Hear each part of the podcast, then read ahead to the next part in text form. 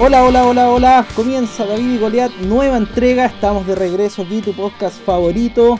Les habla Oscar Cortés, me acompaña como siempre Nicolás Martínez. Habrán, se habrán dado cuenta que Nico salió de la sombra finalmente. ¿Cómo te va, Nico? Bien, bien, tranquilo aquí con todo el ánimo de acompañarlo en, en esta cuarentena. pu.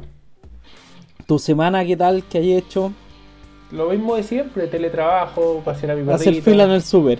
Hoy día me tocó una fila importante en el supermercado, pero, Lo... pero ¿cómo se llama esto? Te iba a decir que, como tú ya sabes, yo soy un hombre de pijamas, weón. Y encontré un pijama bien sí, bueno hoy así día. veo, weón. Así, veo, ¿no? Al final, si quería, hablamos de esa aberración otra vez, weón. Oye, hablando de, de aberración y errores, porque lo tuyo con esos pijamas básicamente un- es un error de por sí. Nos llegó de nuevo el zapatazo en la cabeza, weón. Y, y a la hora a la hora esperada, weón. Hoy día me desperté y vi el zapatazo 4 AM, creo que era. 4, 3 y 3 y tanto. Sí, bueno, lo primero que tenemos que decir es que se nos olvidó un detalle importante, que Claudio Borghi en su último partido de clasificatoria se fue expulsado por insultar al, al árbitro, por insulto racista y terminó con una Claro. suspensión de la FIFA también y todo el tema. Terminó con una suspensión de la FIFA, pero al final, dale.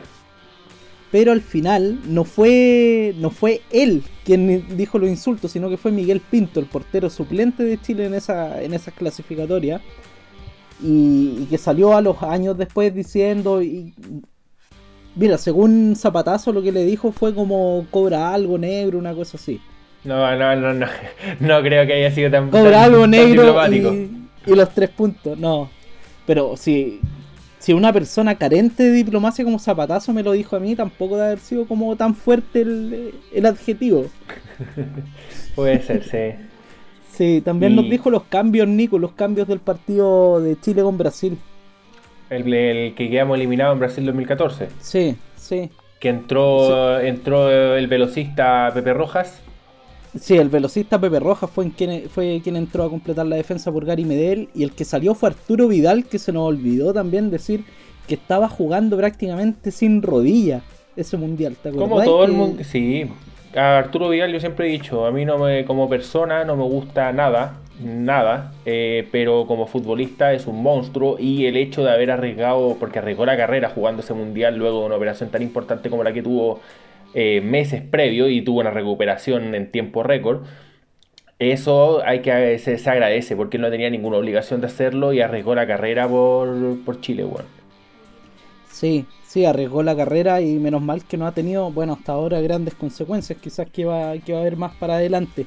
Oye, ¿sabéis que mi semana me la amargó una tienda de retail, una tienda de mierda, tengo que decirlo? Lo, lo Ah, digo sí. sin asco, weón. Eh, sí, Sin te, vi- asco. sí, sí, te he visto los comentarios de, de vieja culiá que tenía ahí reclamando en el Facebook, weón. ¿En serio? Sí, sí, te he se visto. supone pues. que. Oh, weón, estoy tan enojado. ¿Sabéis que compré Qué tres eso. productos? ¿Ya? Tres productos necesito dentro de esos tres, dos constituciones, una para mí y una para mi polola, porque vimos que estaban baratas y se veían buenas. ¿Ya? Me llegó solamente la ropa, no me llegaron las constituciones, pues. y, lo- y en la página de Falabella los weones les pusieron como enviado. Ah, Y pero la esa- cosa, y lo que me indignó y me di cuenta del, tema, es que a la hora de pedir eh, alguna atención o algo, Nada. no hay servicio al cliente. Los weones bot- botaron el teléfono. ¿Por qué será, pues? Unos visionarios de la- del mercado. ¿Cachai? Y, el, y, el, y todos sus canales no dan respuesta, pues. Que Entonces tiene- no, y, y tiene, tienen la escoba, tienen la- así que como consejo, no compren nada en las empresas de retail, particularmente en Falabella. Particularmente en Falabella, que, que creo que es la que tiene más reclamos. Yo en la semana le iba a comprar una, iba a comprar unas cuestiones y usando la app que estaba con despacho gratis, que necesitaba un par de temas. No, si Y- creo que te lo cobran igual, weón. No, pero espérate. Así de ratas son. Y fue un desastre, weón, entre que la- la- las weas que uno la elegía, después cuando iba a comprar ya se agotaban, no, terminé enfermo los nervios, así que hoy día fui al líder y compré las weas en el líder. Sí, no, así que no se fíen porque sean grandes empresas y que tengan renombre y todo eso, porque en verdad, sin asco te van a, te van a estafar. Pues, es- esto es una estafa, básicamente. ¿Y vaya a seguir con los comentarios de vieja en Facebook? Sí, weón, voy a seguir. No, pero aparte de los comentarios de, vieja culiada y todo eso, estoy llevando la acción ya en el CERNAC y todo el tema, así que. Ya. Pues me sirve para mantenerme entretenido, pues, bueno, en estos días. Todo sirve. Hay que agarrarse Así que lo que sí a ustedes les damos una mejor entretención, ¿ah? por favor, pónganse su audífono, hagan ejercicio, salgan a pasear al perro si es que pueden todavía y escuchen David y Goliat, que aquí comienza. Carlton, es tarde. Mañana hay que ir a la escuela. Sí, sí, de acuerdo. oye, sabes, fue muy amable el señor Ford al sacarnos de ahí. Le escribiré una nota de agradecimiento. Esto no debió haber pasado nunca, hijo. Buenas noches. oye. Si tú fueras policía y vieras un auto viajando a un kilómetro por hora, ¿lo detendrías, papá? Ah, yo mismo me hice esa pregunta la primera vez que me detuvieron. Descansa, hijo. Hay, hay muestras de ira, muestras de dolor, muestras de indignación, sobre todo tanto en Estados Unidos como, como a nivel mundial, por, por la muerte del ciudadano norteamericano George Floyd, este afroamericano de 46 años, que se ha hecho tristemente famoso. Sí, sí, por la por la asfixia que recibió durante 8 minutos de, por parte de un funcionario policial. Y de esos 8, 3 estando ya en estado de inconsciencia, bueno. Sí, sí, con una, una falta de criterio, a lo menos falta de criterio, falta de humanidad básicamente del, del funcionario policial asombroso. O sea, Chobó, algo así se llama. Chauvin, creo que el apellido, vamos a buscar, ahí tenemos anotado el nombre, pero la cosa es que, o sea, la acción ha dado la vuelta al mundo, está con la rodilla contra la garganta, y, contra la contra la acera y George y, George gritando que no puede respirar que no puede respirar sí y la gente que iba pasando ahí pidiendo básicamente lo mismo, oye, lo estáis matando, déjalo, weón. El compadre está inmovilizado porque además se encontraba esposado. Esto cómo comienza, la policía estaba, eh, detuvo a Floyd y lo estaba interrogando por un eventual uso de dinero falsificado. Sí, así eh, es. Es claro, estaba dentro de su auto George, el, el tristemente muerto ciudadano estadounidense. Y supuestamente, eh, según el informe que entregó la policía, eh, se resistió a bajar del auto. Fue esposado y luego, estando esposado, es que comienza este uso excesivo de la fuerza por parte de, la policía y se ve la imagen que ya se ha hecho viral y famosa a nivel mundial. Sí, no, realmente horrible y horrible que este actuar policial está está básicamente dentro de los protocolos de, de la, de la policía norteamericana, o sea, revisando la, la acción que está llevando en contra de, del, del funcionario policial de Derek, Derek Chauvin. Eh, Chobón. Derek pues, Chauvin. Eso. ¿Chobón? No sé, Chobón, no sé cuál es la pronunciación. Bueno, ya. Chauvin, digamos. El, el fiscal Mike Freeman, que es quien está llevando este caso, está la tiene bastante difícil porque en el, en el protocolo, por ejemplo, se señala que se puede precisamente retener a un, a un sospechoso asfixiándolo de una manera que, que no le puedas cortar la, la respiración, y, pero que esto incluso se puede hacer con la rodilla. Entonces acá, claro, de esta manera van a tratar seguramente de desvirtuar el, el dolo en la acción del, del policía pero bueno, esto, esto ya, ya es algo más probatorio y procedimental, pero el trasfondo de esto es que la ciudadanía a nivel mundial lo, lo ha tomado básicamente como un ataque racista. Así es, mira, en relación a lo que mencionabas eh, de las pruebas, por ahora el informe, los datos que hay respecto al, al informe de la muerte de este ciudadano es que no hay evidencias propiamente tales de asfixia o estrangulamiento. Eh, se le atribuye la, la, muerte a una mezcla de un problema cardíaco, sustancia sí, yo lo encuentro insólito. Insólito, bueno. Eh, mira, la policía eh, tomó como primera acción despedir a los cuatro oficiales involucrados, entre los, entre los cuales obviamente está este desgraciado de Derek Chauvin, Chauvin. Y esto no vino a ser más que a hacer un llamado, hacer la, la mecha que terminó de prender todo y, a- y de reavivar eh, protestas por temas raciales en, en Estados Unidos que no hay que Y ser de la acción policial, la acción racista de parte de la policía norteamericana, que es, es el, el tema que, que viene en los últimos años increciendo. Y ya resultado, eh, estación de policía en Minneapolis, que fue la ciudad donde ocurrió este hecho, quemadas, y ya están comenzando los saqueos. Y esto al fin y al cabo es una escalada de violencia que todos sabemos cómo termina.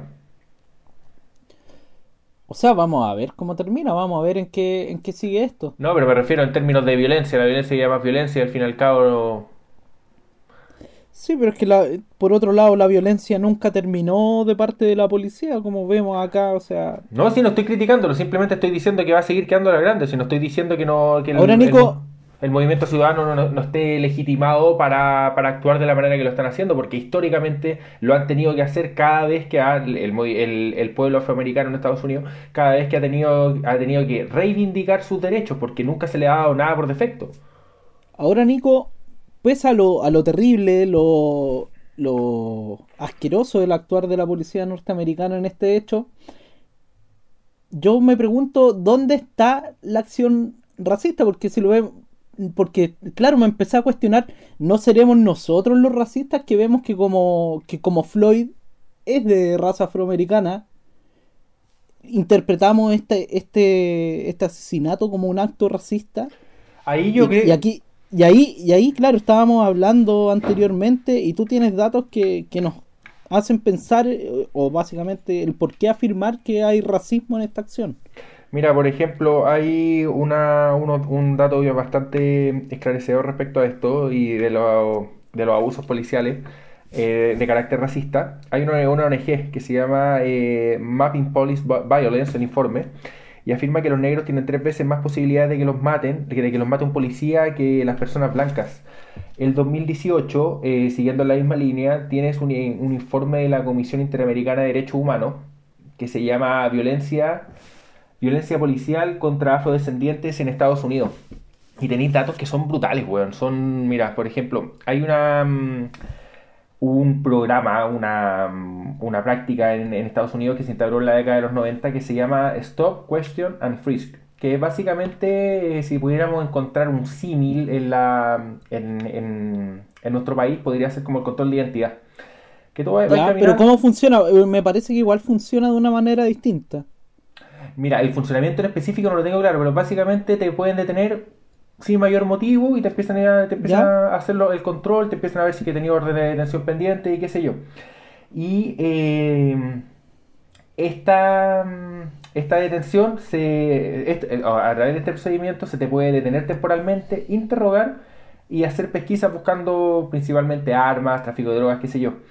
Eh, en relación a este programa, ¿por qué lo estoy mencionando? Porque el 85% de las citaciones en la ciudad de Nueva York, que fueron producto de esta, de esta, eh, de este Stop Question or Freeze, entre el año 2002 y el 2012 fueron a negros, a personas ¿Cu- afrodescendientes. ¿cuánto perdón? el 50% No, 85%. 85 pero es irrisorio sobre todo por otro dato que tú tienes que, que es la cantidad de afroamericanos que hay en la población norteamericana en Claro, total un 13%. O sea, un 13% el total de la población eh, negra en Estados Unidos, pero se interroga un 85% de esto, o sea, del total de los interrogatorios, o sea, no... No, hay, hay claramente un actuar arbitrario ahí de la policía. Completamente arbitrario. Por ejemplo, en, en- en relación a este mismo programa, en Nueva Orleans eh, los números son peores. El 90% de los detenidos son negros menores de... Negros, va mal dicho, afroamericanos, eh, menores de 30 No, ¿Sabes años. que no sé si mal dicho? Pucha, a lo mejor ahí alguien nos va a decir, pero yo no sé si está mal dicho negro o afroamericano. Creo que no tiene que ver con, con el término en sí que se ocupa, sino que tiene que ver con lo que se hace con, con esa idea, ¿no? Sí, la connotación histórica que ha ido adquiriendo a lo largo de la, de la historia, pues. Sí, sí. Valga la sí. redundancia. Mira, también tenía otros datos que son en relación a, al exceso de la fuerza policial, weón. Son, preocupantes por decirlo menos. Por ejemplo, anualmente en Estados Unidos los policías matan a mil personas y hieren a 50.000 personas en promedio. Estados Unidos eh, tiene 3,11 asesinatos por cada millón de personas, lo que si se le compara con, Australia, que es el segundo número más alto en este ranking, por así decirlo, es la diferencia es abismal. Es de, el, el de Australia es de 0,21 asesinatos por cada millón de personas. En Estados Unidos tenéis 3,11. No es. Y hay una desproporción. O sea, no, ahí, y ahí está el por qué hay racismo en esta acción. El o por qué nosotros podemos interpretar que hay racismo en esta, en esta acción. No es que nosotros seamos racistas y porque vemos una persona de raza una persona negra siendo atacada por un policía blanco, lo interpretemos así, sino que hay datos que nos hablan de la desproporción contra un sector de la población de parte de la policía y son datos y si te fijas todos los datos que va entregando apuntan a eso Mira, y para finalizar con los datos, eh, tienes que, ya mencioné, el, es cerca del 13-15% de la población de Estados Unidos es afroamericana. El 23% de las víctimas policiales en el año 2017 fueron afroamericanos, en- y lo que proporcionalmente a la población total es altísimo. sigue siendo superior sigue siendo superior siempre, además- o sea, siempre, Y además que tienen, te- no te decía que siempre están están por sobre lo, lo que debería ser y además que tienen, tienen como afroamericanos, tienen un 3,49 eh, porcentaje de probabilidades mayor de que les disparen en relación a una persona blanca. Y tienen 5 veces eh, superior la tasa de encarcelamiento en relación a personas blancas. Cerrando los datos obtenidos de este informe de la Comisión Interamericana de Derechos Humano- Humanos del año 2018. O sea, O sea, claro, podemos decir también que a lo mejor hay, hay un factor social, no solo policial, de segregación y que por eso también se ven eh, la tasa de, crima- de criminalidad en las personas negras quizás sea mayor, pero aún así, si aún así fuera, no justifica este nivel de cifra. O sea, este nivel de cifras claramente te habla, te habla de un actuar racista y arbitrario de parte de la policía. de parte de la policía y, y que como señalaste anteriormente, eh, si tú ves la imagen por defecto no se, no se, no se establece nada que sea racista, pero si tú lo, lo, lo comparas, lo cotejas con estos datos que te acabo de dar, eh, o sea, es racista por donde se le consigue, por donde se le mire. Eh, un- hay un racismo sistemático. Mira, este policía, eh, Chauvin, eh, está siendo acusado, uno, por acto peligroso y dos, por una negligencia en su actuar al generar un riesgo no, no razonable y la posibilidad de muerte. ¿Por qué generó este riesgo no razonable? Porque estando ya esposado, el tipo George aún así lo tira al piso y comienza brutalmente a, a- a presionarle el cuello contra el suelo por medio de la de rodilla. manera innecesaria, o sea, de manera innecesaria. Está, el, el tipo estaba esposado. Y, tre- y tres minutos de los ocho, casi nueve que lo tiene en el suelo, tres minutos y está inconsciente. Pues, o sea, ¿qué necesidad tenía ahí, pues? Sí, no. Claro, el uso de la fuerza, por lo general en el derecho, el uso de, de- de la fuerza va justificado con una, con una, con que sea extremadamente necesario. Claro. Y también que haya cierta proporcionalidad. Como y siempre. proporcionalidad. Sí. Entonces, claro, entonces que esto más encima esté dentro de los protocolos policiales, porque tampoco es que el, el policía esté actuando fuera de, de la norma, sino que es así, ellos actúan así. Eso, claro, y Y también. eso, eso es lo que nos hace pensar que dónde, dónde están ahora todas estas instituciones de derechos humanos y las mismas que sacan estadísticas eh, a la hora. haciendo algo porque se cambian estos protocolos, porque esto no es de ahora, o sea, la policía norteamericana viene actuando así hace décadas. Porque, claro, ex post con un informe no solucionáis nada, pues, O sea, claro, eh, sirve son esclarecedores, los, los datos, qué sé yo, pero en la práctica no te, no te cambia nada. pues. Claro, ¿dó- ¿dónde está el actuar vinculante al respecto? Y Eso es lo que se echa de menos. ¿Y, y por qué se les eh, levantaron protestas de manera casi automática en Estados Unidos? O sea, en est- Estados Unidos, el, el- yo creo que con Sudáfrica, si, va, si, si no estoy equivocado, Sudáfrica con el apartheid y Estados el Unidos- apartheid. claro, y Estados Unidos con desde los comienzos, desde antes de ser una nación independiente, en 1600 ya comenzaron con la esclavitud conocida como se la entiende actualmente. Tenéis que llegaron los primeros africanos y caribeños de las Bermudas, que se yo, afrodescendientes. No, y tiene, tiene una larga historia con el En- Ku también. Claro, con- tema. Con la- por ejemplo, se- en, en 1705 eh, se empezó con la esclavitud propiamente tal en Virginia, que es uno de los estados insignes en discriminación racial. Eh, y recién en, en el año 1964, comenzando con cuando aún vivía Kennedy y después con Lyndon B. Johnson, eh, se logró el voto de los negros de personas afroamericanas y eh, la ley de derechos civiles que prohíbe la, la desigualdad en requisitos para votar y prohíbe también derecha, derechamente la segregación racial. Pero aquí tenía Martin Luther King en, una lucha más pacífica y abogando por derechos de manera más, más, más, civilizada, por así decirlo. Tenía Malcolm X como una, una, lucha más armada, tenía los Panteras Negras. O sea, es, un- es, un, es una, una, un- una constante que se ha ido dando en la, en la historia de Estados Unidos. Y es que- preocupante. que a Y es, y es preocupante, es preocupante que toda esta historia haya desencadenado en lo que tenemos hoy en día, que es una, una violencia, como te digo, sistematizada e institucionalizada en un país que se supone que es la democracia más grande del mundo, porque de Chile podemos tener muchas críticas de su policía, no vamos a decir que es mejor, de hecho, que la norteamericana, que se entienda, no lo vamos a decir, porque los tipos son igual de violentos, son igual de, arbitrario, de, de arbitrarios, pero, pero al menos la responsabilidad es personal, no hay un, protocolo a, e- a ese nivel de arbitrariedad y violencia.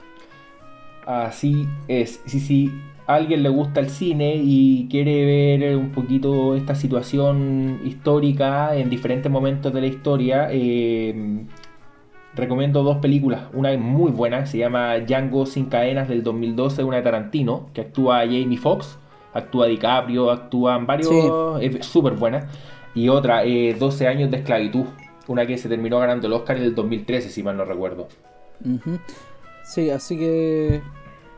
Bueno, Oye, pero espérate, lamentable... Espérate, eh, esta situación quizás se podría... mm, A, a- a, mm, ¿Cómo lo veis tú acá en Chile en relación a los inmigrantes? A los inmigrantes que son es un, es un problema que vamos a tener actualmente y lo, o sea, no un problema que mira, refiero como te decía- sino que en eventuales casos de discriminación, porque estamos teniendo oleadas Es de que lo- población afroamericana llegando a la- al territorio y ya es algo completamente normal, algo que no era... Es que se va a dar, se va a dar, pero como te digo yo, al menos en Chile no tienes un protocolo que te diga tira, tira al suelo y asfixia al tipo sin ningún castigo, sin ninguna sanción, sin nada, ¿cachai? Al menos, o sea, nosotros tenemos un- una policía totalmente descriteriada, pero descriteriada por las personas que actúan ahí, ¿te, fijas? Sí, son descriteriados por, por, por- motivos. Pero el racismo, el racismo no lo van a descubrir ahora que llegaron extranjeros, teniendo en cuenta cómo masacran al, al pueblo mapuche en el sur. Exactamente, y además, eh, eh, extrapolándolo un poquito al tema de los controles de identidad, yo, mira, no sé si habrán, a- a- habrán cifras o estadísticas en relación a, qué- a- a qué- a características comunes de las personas que se les, se les termina controlando, pero tampoco me sorprendería encontrarme con, un- con unos porcentajes parecidos a esto en relación a gente morena, en relación a gente que se Sí, ve que, sí.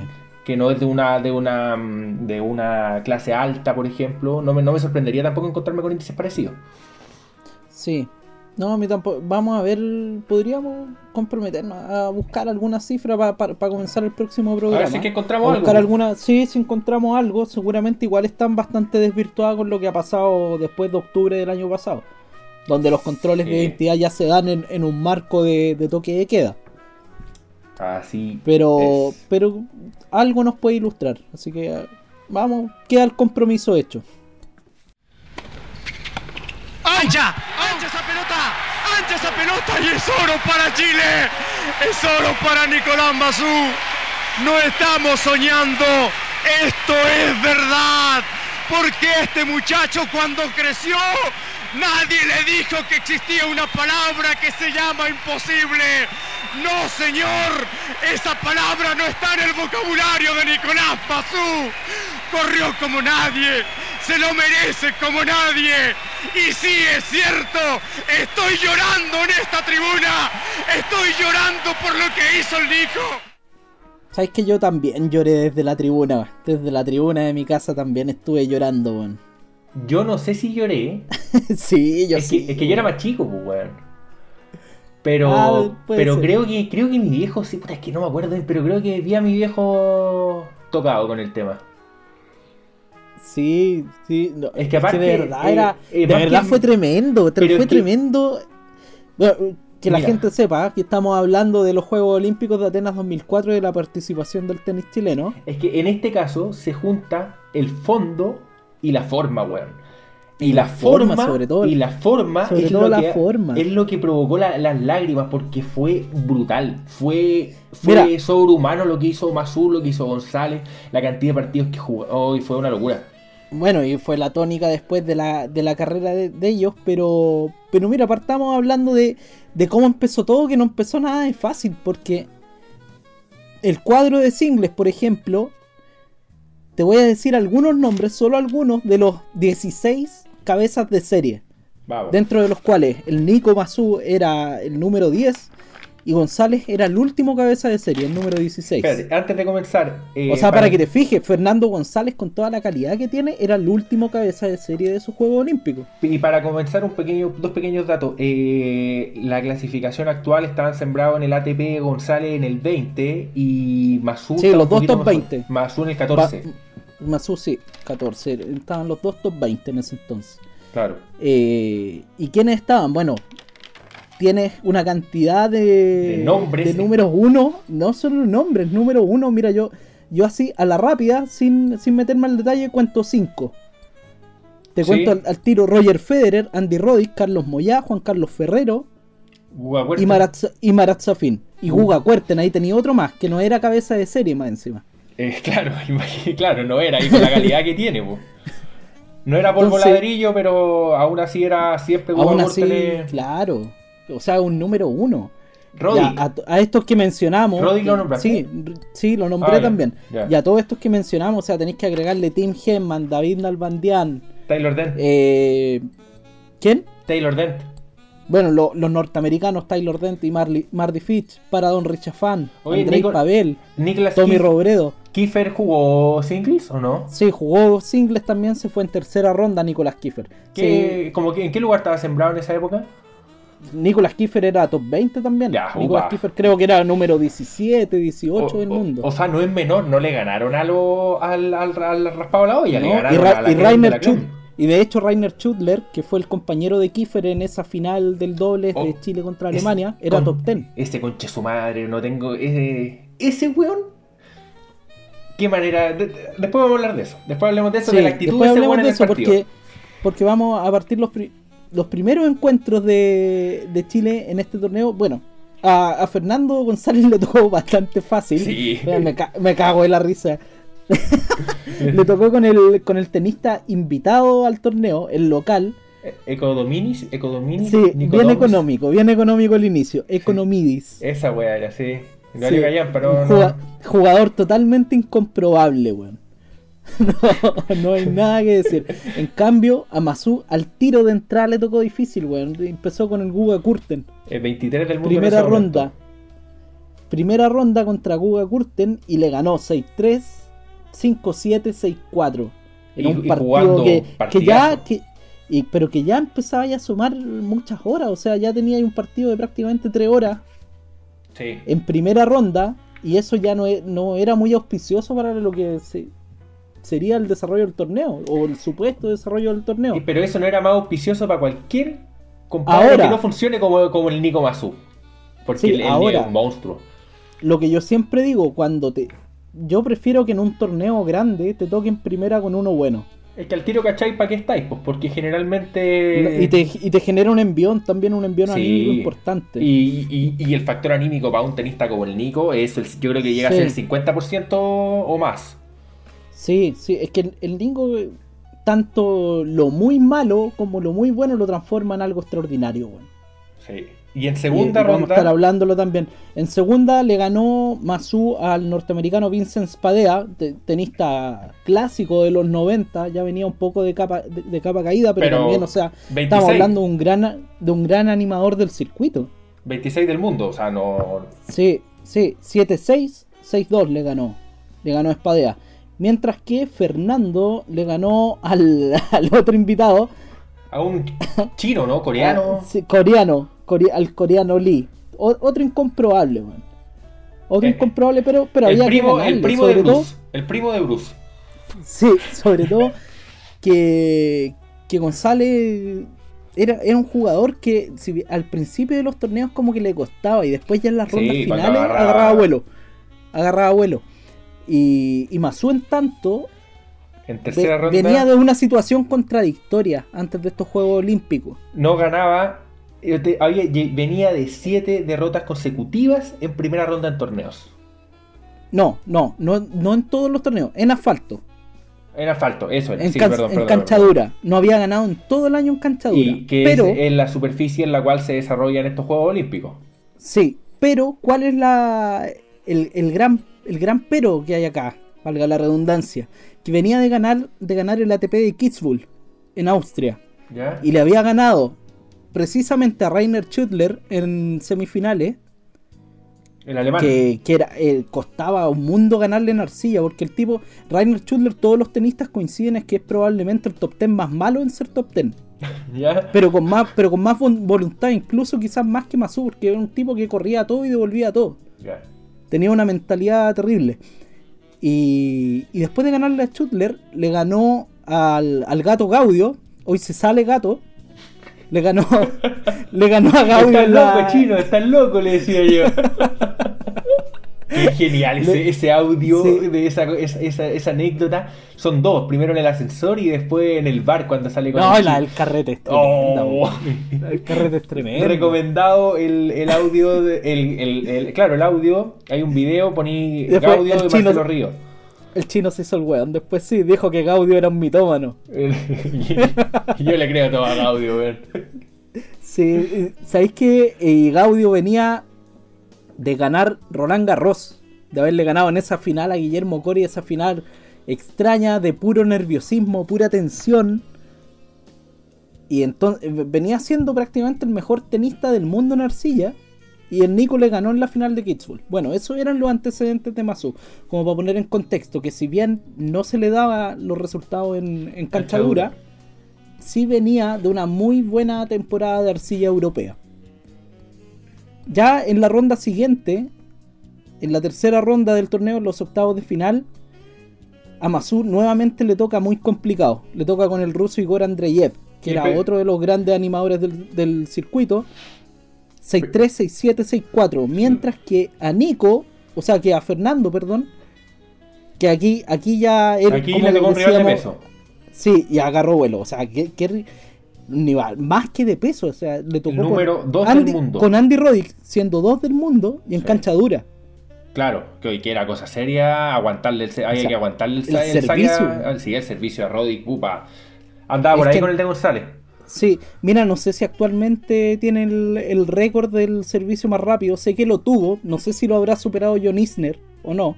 Es, que, que es lo que tuvo por Isner, mide como 8 metros, pues weón. Sí, po, e- esa es la gran diferencia.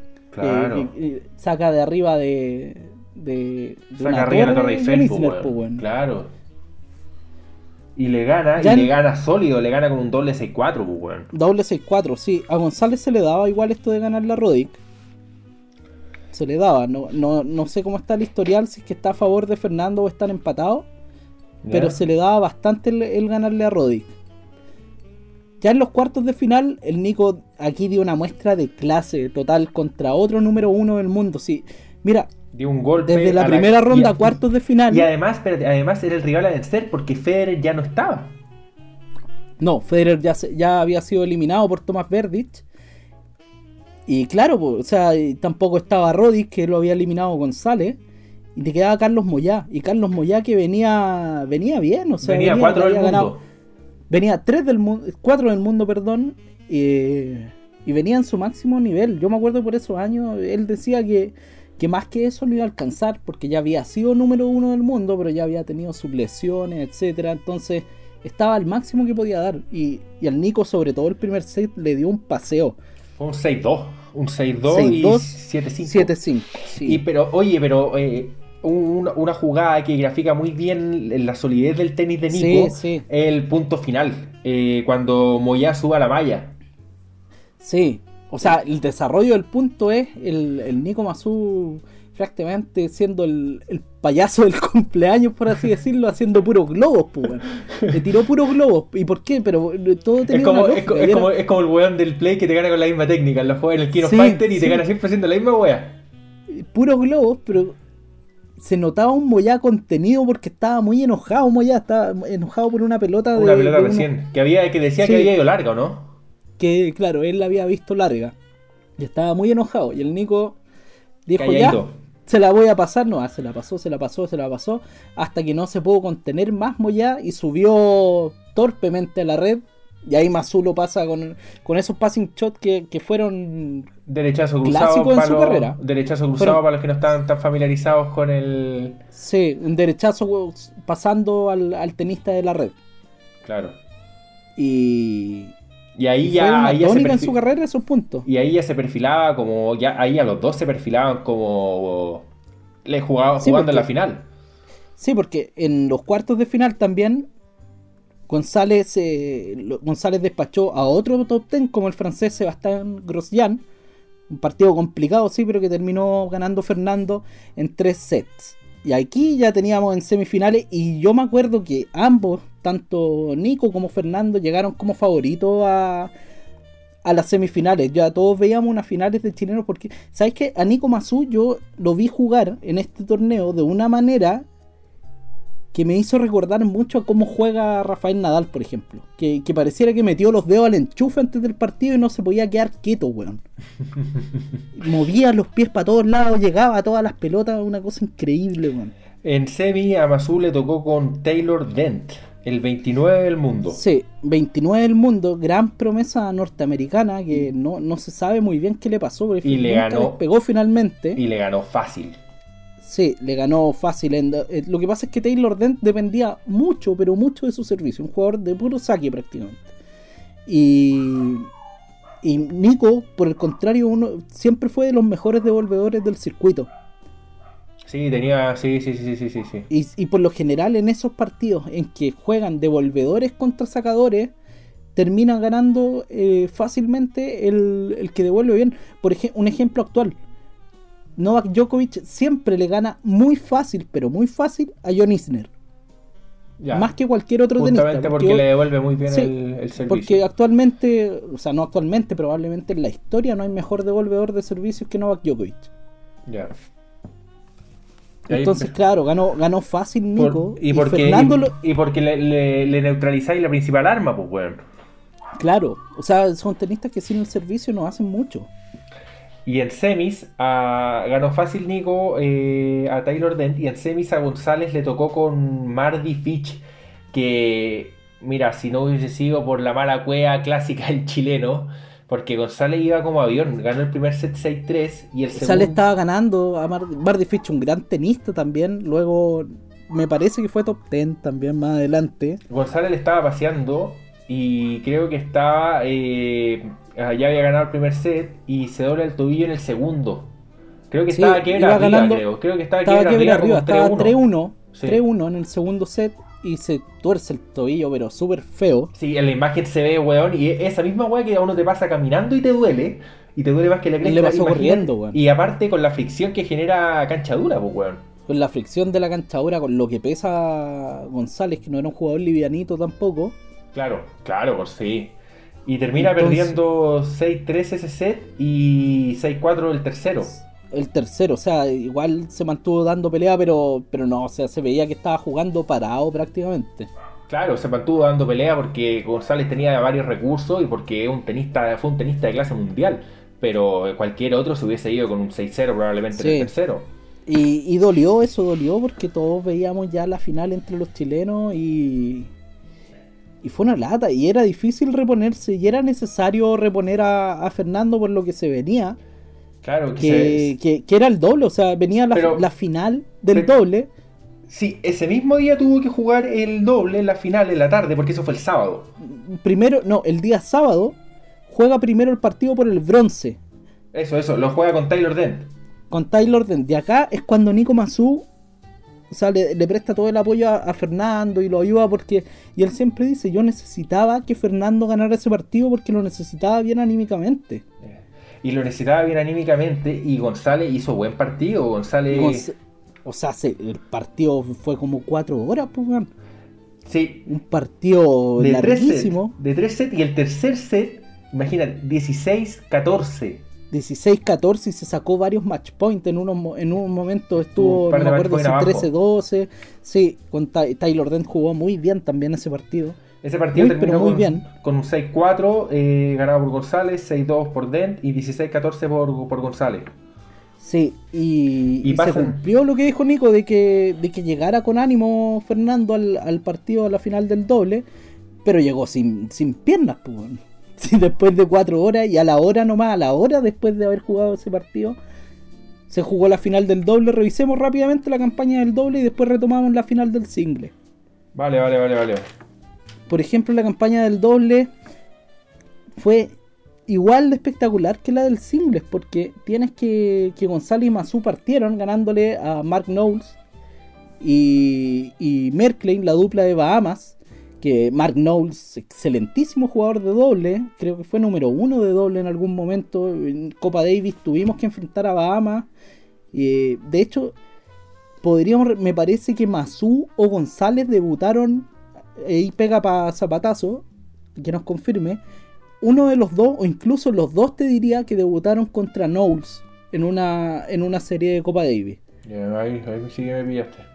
Ahí se encontraron en primera ronda, ganaron en dos sets, 7-5, 6-4, porque te- tenemos que decir que barrieron, barrieron la dupla chilena durante, durante el- la serie de dobles. Y que, Después oye, jugaron con los argentinos, ¿Ya? con los argentinos, no sé si los tenéis por ahí, eh, con Gastón Etlis y Martín Rodríguez. No, partí de los hermanos Bryan, porque a mí me gusta el tenis, Ya. pero si no son chilenos no lo veo mucho. No soy como tú, Ya, pero- entonces partí en los cuartos con los hermanos Bryan. Es que esta, esta dupla también era una de las grandes animadoras del circuito de doble. Y, y era la dupla de Copa Davis Argentina. Y le ganaron fácil, 6-3, 7-6. Martín Rodríguez es quien hasta hace poco era el entrenador de Nicolás Yarri. Ya. Y claro, y después ya viene el partido de cuarto final con los hermanos Bryan, que nosotros todos decíamos, sí, pues y todos decíamos, bueno, hasta acá nomás van a llegar los chilenos, quizás les conviene perder nomás para que Pa' se que en el single. Claro. Pero no, ellos se la jugaron y ganaron, le ganaron a, a la mejor dupla en la historia del tenis. Y le ganaron en dos sets.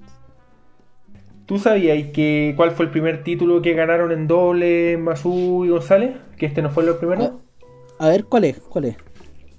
En categoría junior, en el año 97 ganaron el US Open.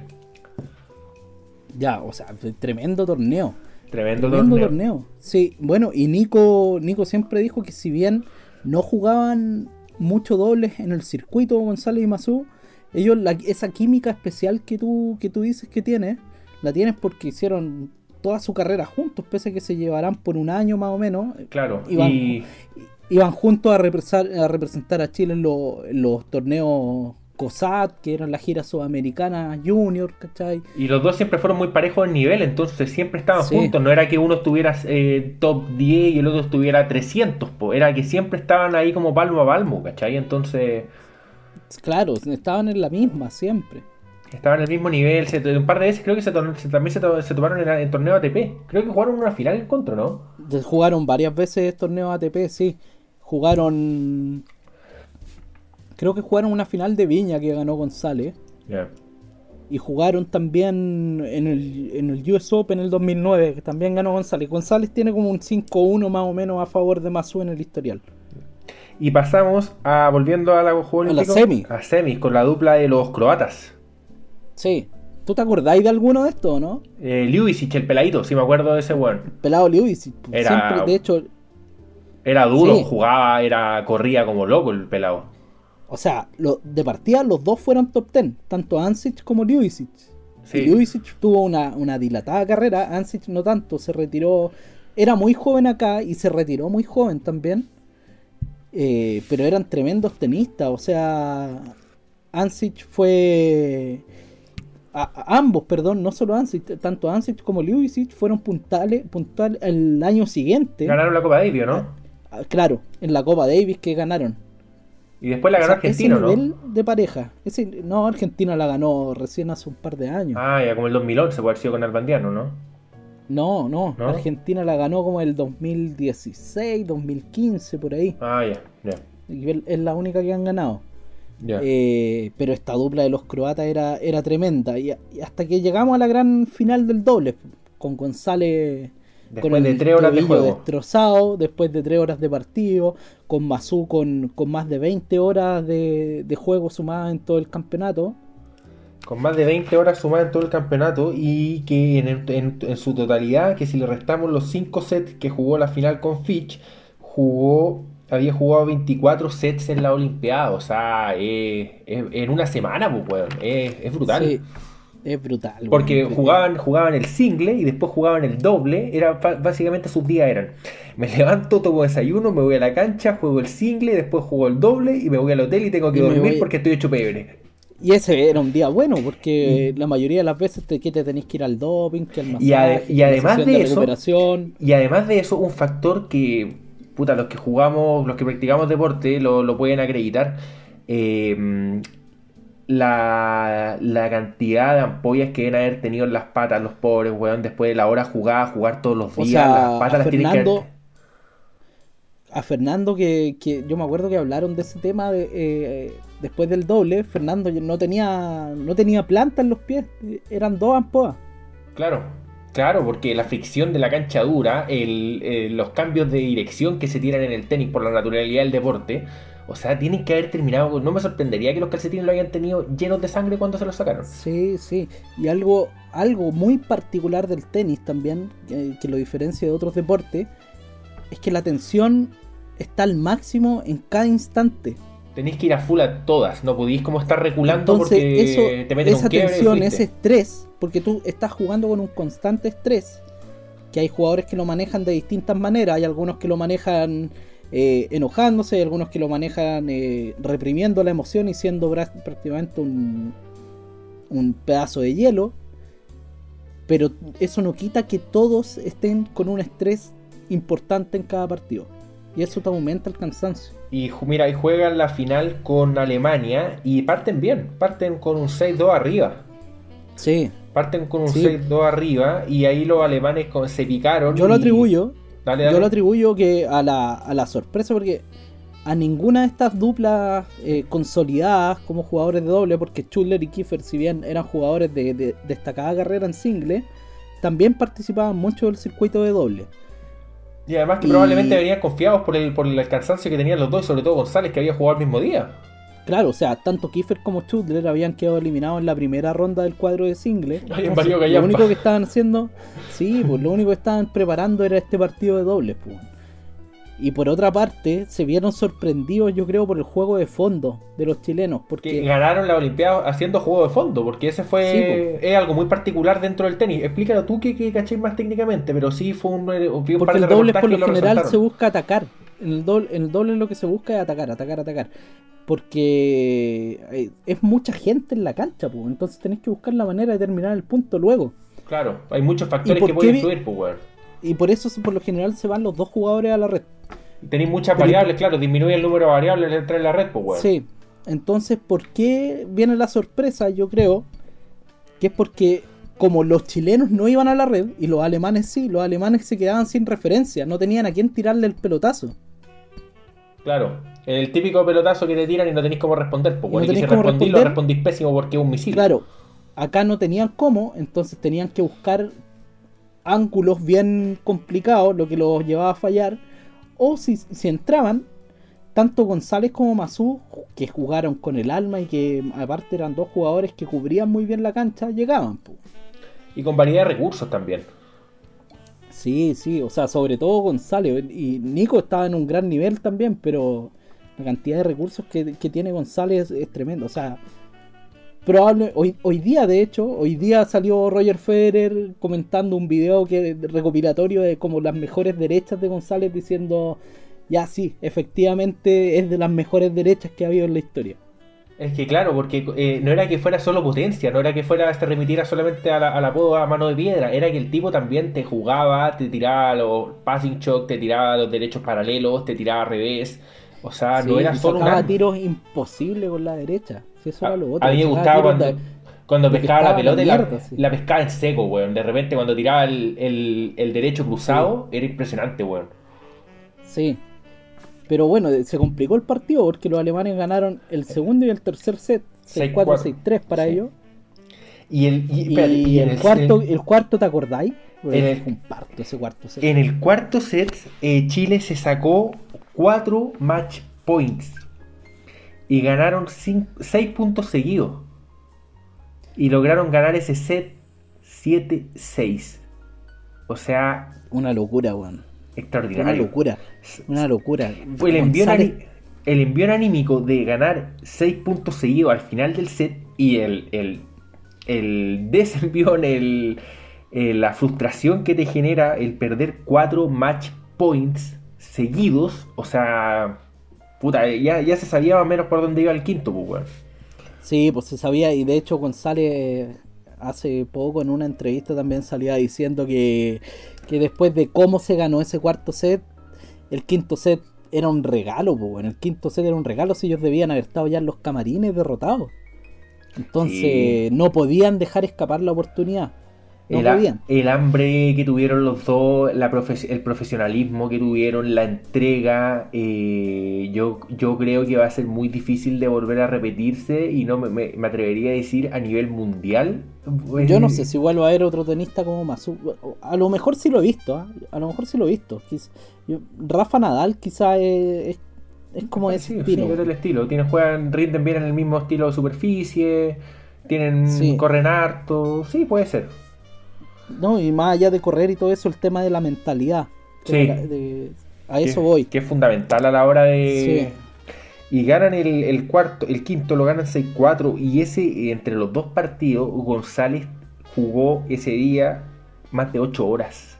8 Sí, horas no, jugando con. No estáis jugando con La tu final- hijo en la plaza, weón, estáis jugando Olimpiadas con los mejores del mundo. Con los mejores del mundo, po, Y, y un detalle no menor, weón, que el partido de single era a primera hora el día domingo. El de Masu, sí. A primera hora del día domingo y este partido, como se alargó tanto, terminó de madrugada. Luego Nico tuvo que ir al doping. Y, y todo eso va quitándote horas de descanso y llegó reventado al partido del domingo. Llegó la re- final, la final de single, llegó re- reventado. Pero Masu tiene esa mística que. Puta, que nada, lo- nada lo bota, el. Tiene, ¿sabes una- tiene esa, esa, esa química que necesita de transformar lo malo en bueno, en motivación y vamos para adelante, mierda. Pero hay un punto de inflexión ahí, en ese partido. Bueno, cabe decir que Nico estaba con un tenis superior en ese torneo. Y, y le gana el primer set a Mardy Fitch. ¿Cuánto le gana? 6-3. ¿Lo tenéis por ahí? 6-3. Le gana 6-3, pero tú te acordáis, porque viste el partido entero. Sí, pero era chico, entonces no. ¿No te acordáis cómo entró a la cancha Masu? Yo tengo la imagen grabada, weón. pa- Yo por, por- creo, vi, eh, vi un par de videos ahora para familiarizarme un poco ¿Ya? nuevo. Y creo que entró como. No, no asimilaba que estaba en la final, estaba tan hecho hecho pebre que. Entró durmiendo, weón. eso. Entró con ojeras, weón. Sí. Entró con unas ojeras horribles, weón. Y él mismo No. relata que entró y ahí recién se dio cuenta que tenía pies. que. Pero claro, que entró y ahí recién empezó a asimilar que iba a jugar la final porque el- Claro, el, cansancio no lo tenía eh, atontado. Y se le vino encima el cansancio después y Marty Fitch no, no le ganó los dos, pues, le ganó los dos aparte- siguientes. Sí, le ganó 6-3, 6-2 y, y se veía que Nico no podía. O sea, él corría, él, él la peleaba, pero no llegaba a las pelotas que llegaba con facilidad durante todo el torneo. Masu venía de 10 partidos entre singles y dobles, weón. O Sí. Y Fitch, Fitch venía finísimo, weón. Fitch- su revés, sobre todo, estaba siendo muy, muy ofensivo, muy agresivo. Y venía livianito, pues, weón, porque tenía la hora de ca- descanso y no, no, no repetía partidos. Desconozco la campaña pues. personal, pero dudo que haya tenido muchos partidos. No, también vino, ¿Sí? vino de una campaña así. De hecho, este torneo también fue un punto de inflexión para Fitch, porque le ganó a, a varios jugadores importantes. Mira, en cuarto de final, por ejemplo, le ganó a Mikhail Yuzny, el ruso. No sé si te acordáis de él. Nada. que Era... se, pegaba con la, se pegaba con la raqueta en la cabeza. Ese jugaba Copa Davis con Barat Zafiro, ¿no? Sí, Ya, sí, sí me suena. sí, Mikhail Yuzny Le ganó a Max Mirny, el bielorruso, otro gran animador del circuito. No, ese weón no me y, le para ga- nada. y le ganó en segunda ronda al Mosquito Ferrero. Ese sí, a ese sí. Le ganó, entonces también venía de una buena campaña. Y era un jugador muy joven y después de esto despegó también. Pero ya, y en el, en el cuarto set de la final hay un momento, creo que es cuando van, sí, va 1-0 Nico ganando ¿Ya? con, con su servicio. Y va a sacar Fitch. Parece que, no me acuerdo si estaban en las ventajas o, o 40-30, una ¿Ya? cosa así. Y te juro que es de las weas más groseras que he visto en un partido de tenis. La pelota, el servicio de Fitch pega, te diría que unos 30 centímetros ancha. Ahí la cantan buena. 30 centímetros, poco. La cantan buena y se van y la a cantan Dios. buena, Y Dios. la cantan buena y el juez de silla no corrige, pues. weón. Upa, ya. Y, a La- eso, y la ahí que- el Nico, todos sabemos cómo funciona frente a la adversidad, pues, weón. Sí, sí, pues el Nico se volvió loco, empezó a putear al, al árbitro, todo el tema. Y no le tienen que haber entendido mucho tampoco, pero por suerte. Sí, pero es que fue una lo yo no he visto otro error así de aberrante, pues weón. Ya. Y la cuestión es que después de eso, como que despertó.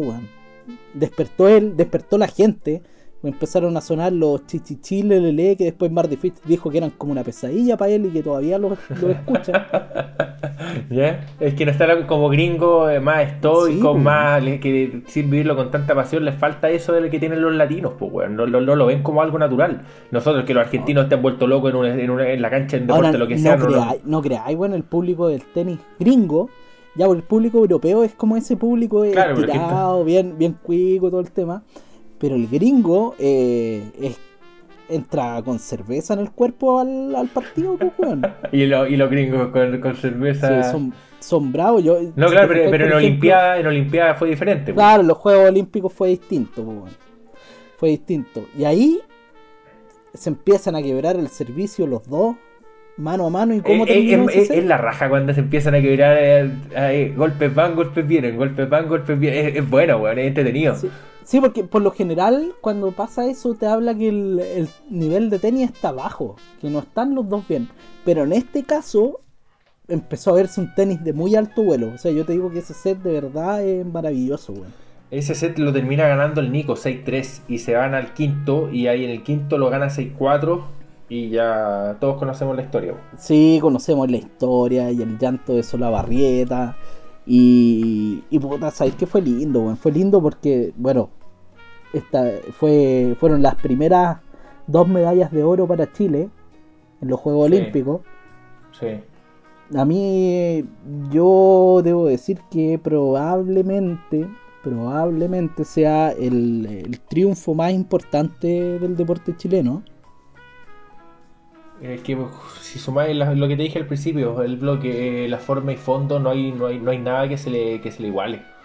No, no, por la forma y fondo, porque por la por el fondo, o sea, en el fútbol no hay nada parecido, No, No hay nada. No, no, nada. Lo único que se le podría asimilar que puede ser el número uno del chino, pero e- eso es algo circunstancial, o sea, Claro. fueron dos semanas y chao. Oye, y un dato ya, un dato rosa de, en relación a esto. Bien- a ti te gusta ese dato, a ti te gusta ese dato, yo sé cuál es. hay, hay- hay una entrevista que tiene, tiene Masu que yo estaba viendo videos de esto, te juro que me salió de manera natural, pero cuando vi el video no pude evitar esos como videos re- relacionados que te salen al, al costado derecho del video que estáis viendo. Ya, Y sale la entrevista de Julio César a Masu y Masu contando que luego de esto, de que, que luego de la Olimpiada, eh, salió, estuvo saliendo con nada más ni nada menos que Salma Hayek. Y no, Ah, fue, tremendo, no fue que saliera una o dos veces el tipo. Eh, Masu, eh, busquen el video, lo- lo- los chiquillos que lo están escuchando. la- se fue de vacaciones como un mes. no, y además de eso, estuvo haciendo hasta de tramoya en el set de grabación de una película que tiene con, con Penélope Cruz. Hay, hay- no, pues sí es genial la anécdota, porque la forma en que lo cuenta Masu es buenísimo. Por ejemplo, está en una, en una alfombra roja a la que lo invitó Salma. ¿Ya? Y Masu se encuentra con, un, con otro tenista, un, un gringo. Y el gringo le pregunta, uy, ¿qué hacía acá? Y Masu... ¿Con Andy Roddick, pues? No, no, no, no, no, otro, otro. No me acuerdo el nombre exactamente. Ya, que, Y le dice- la, la señora de Andy Roddick también es actriz, pues. weón, Ah, ya. pensaba que podía hacer. Y le dice, ¿qué hacía acá? Eh, como en el creo que se encontraron como en el baño. Y Masu le dice, no, ven, acompáñame, te presento a dos amigas. Y llega, y las amigas de Masu eran Salma Hayek y Penélope Cruz, po, weón, imagínate. Qué grande, weón.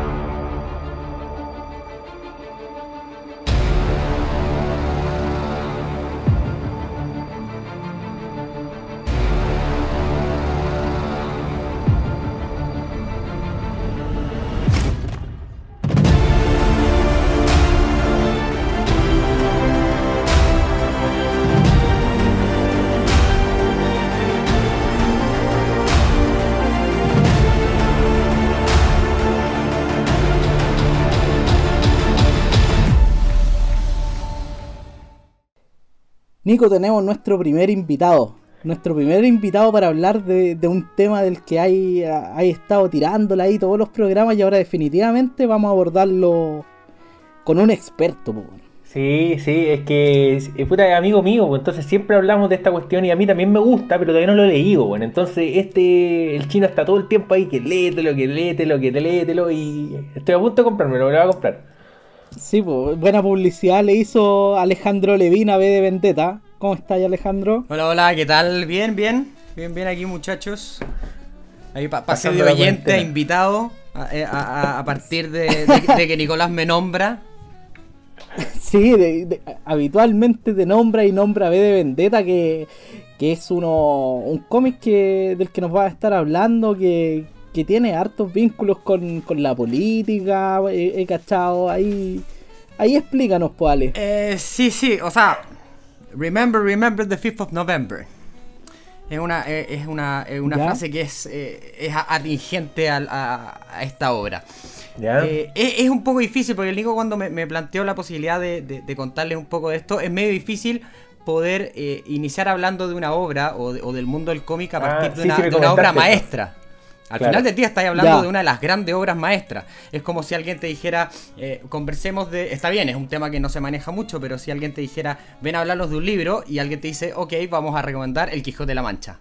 Es extraño, pero, eh, pero es un mundo que efectivamente tampoco es tan, es tan conocido. Yo también estoy recién introduciendo a este tema, no, no, no soy muy especialista, pero, pero algo podemos hablar.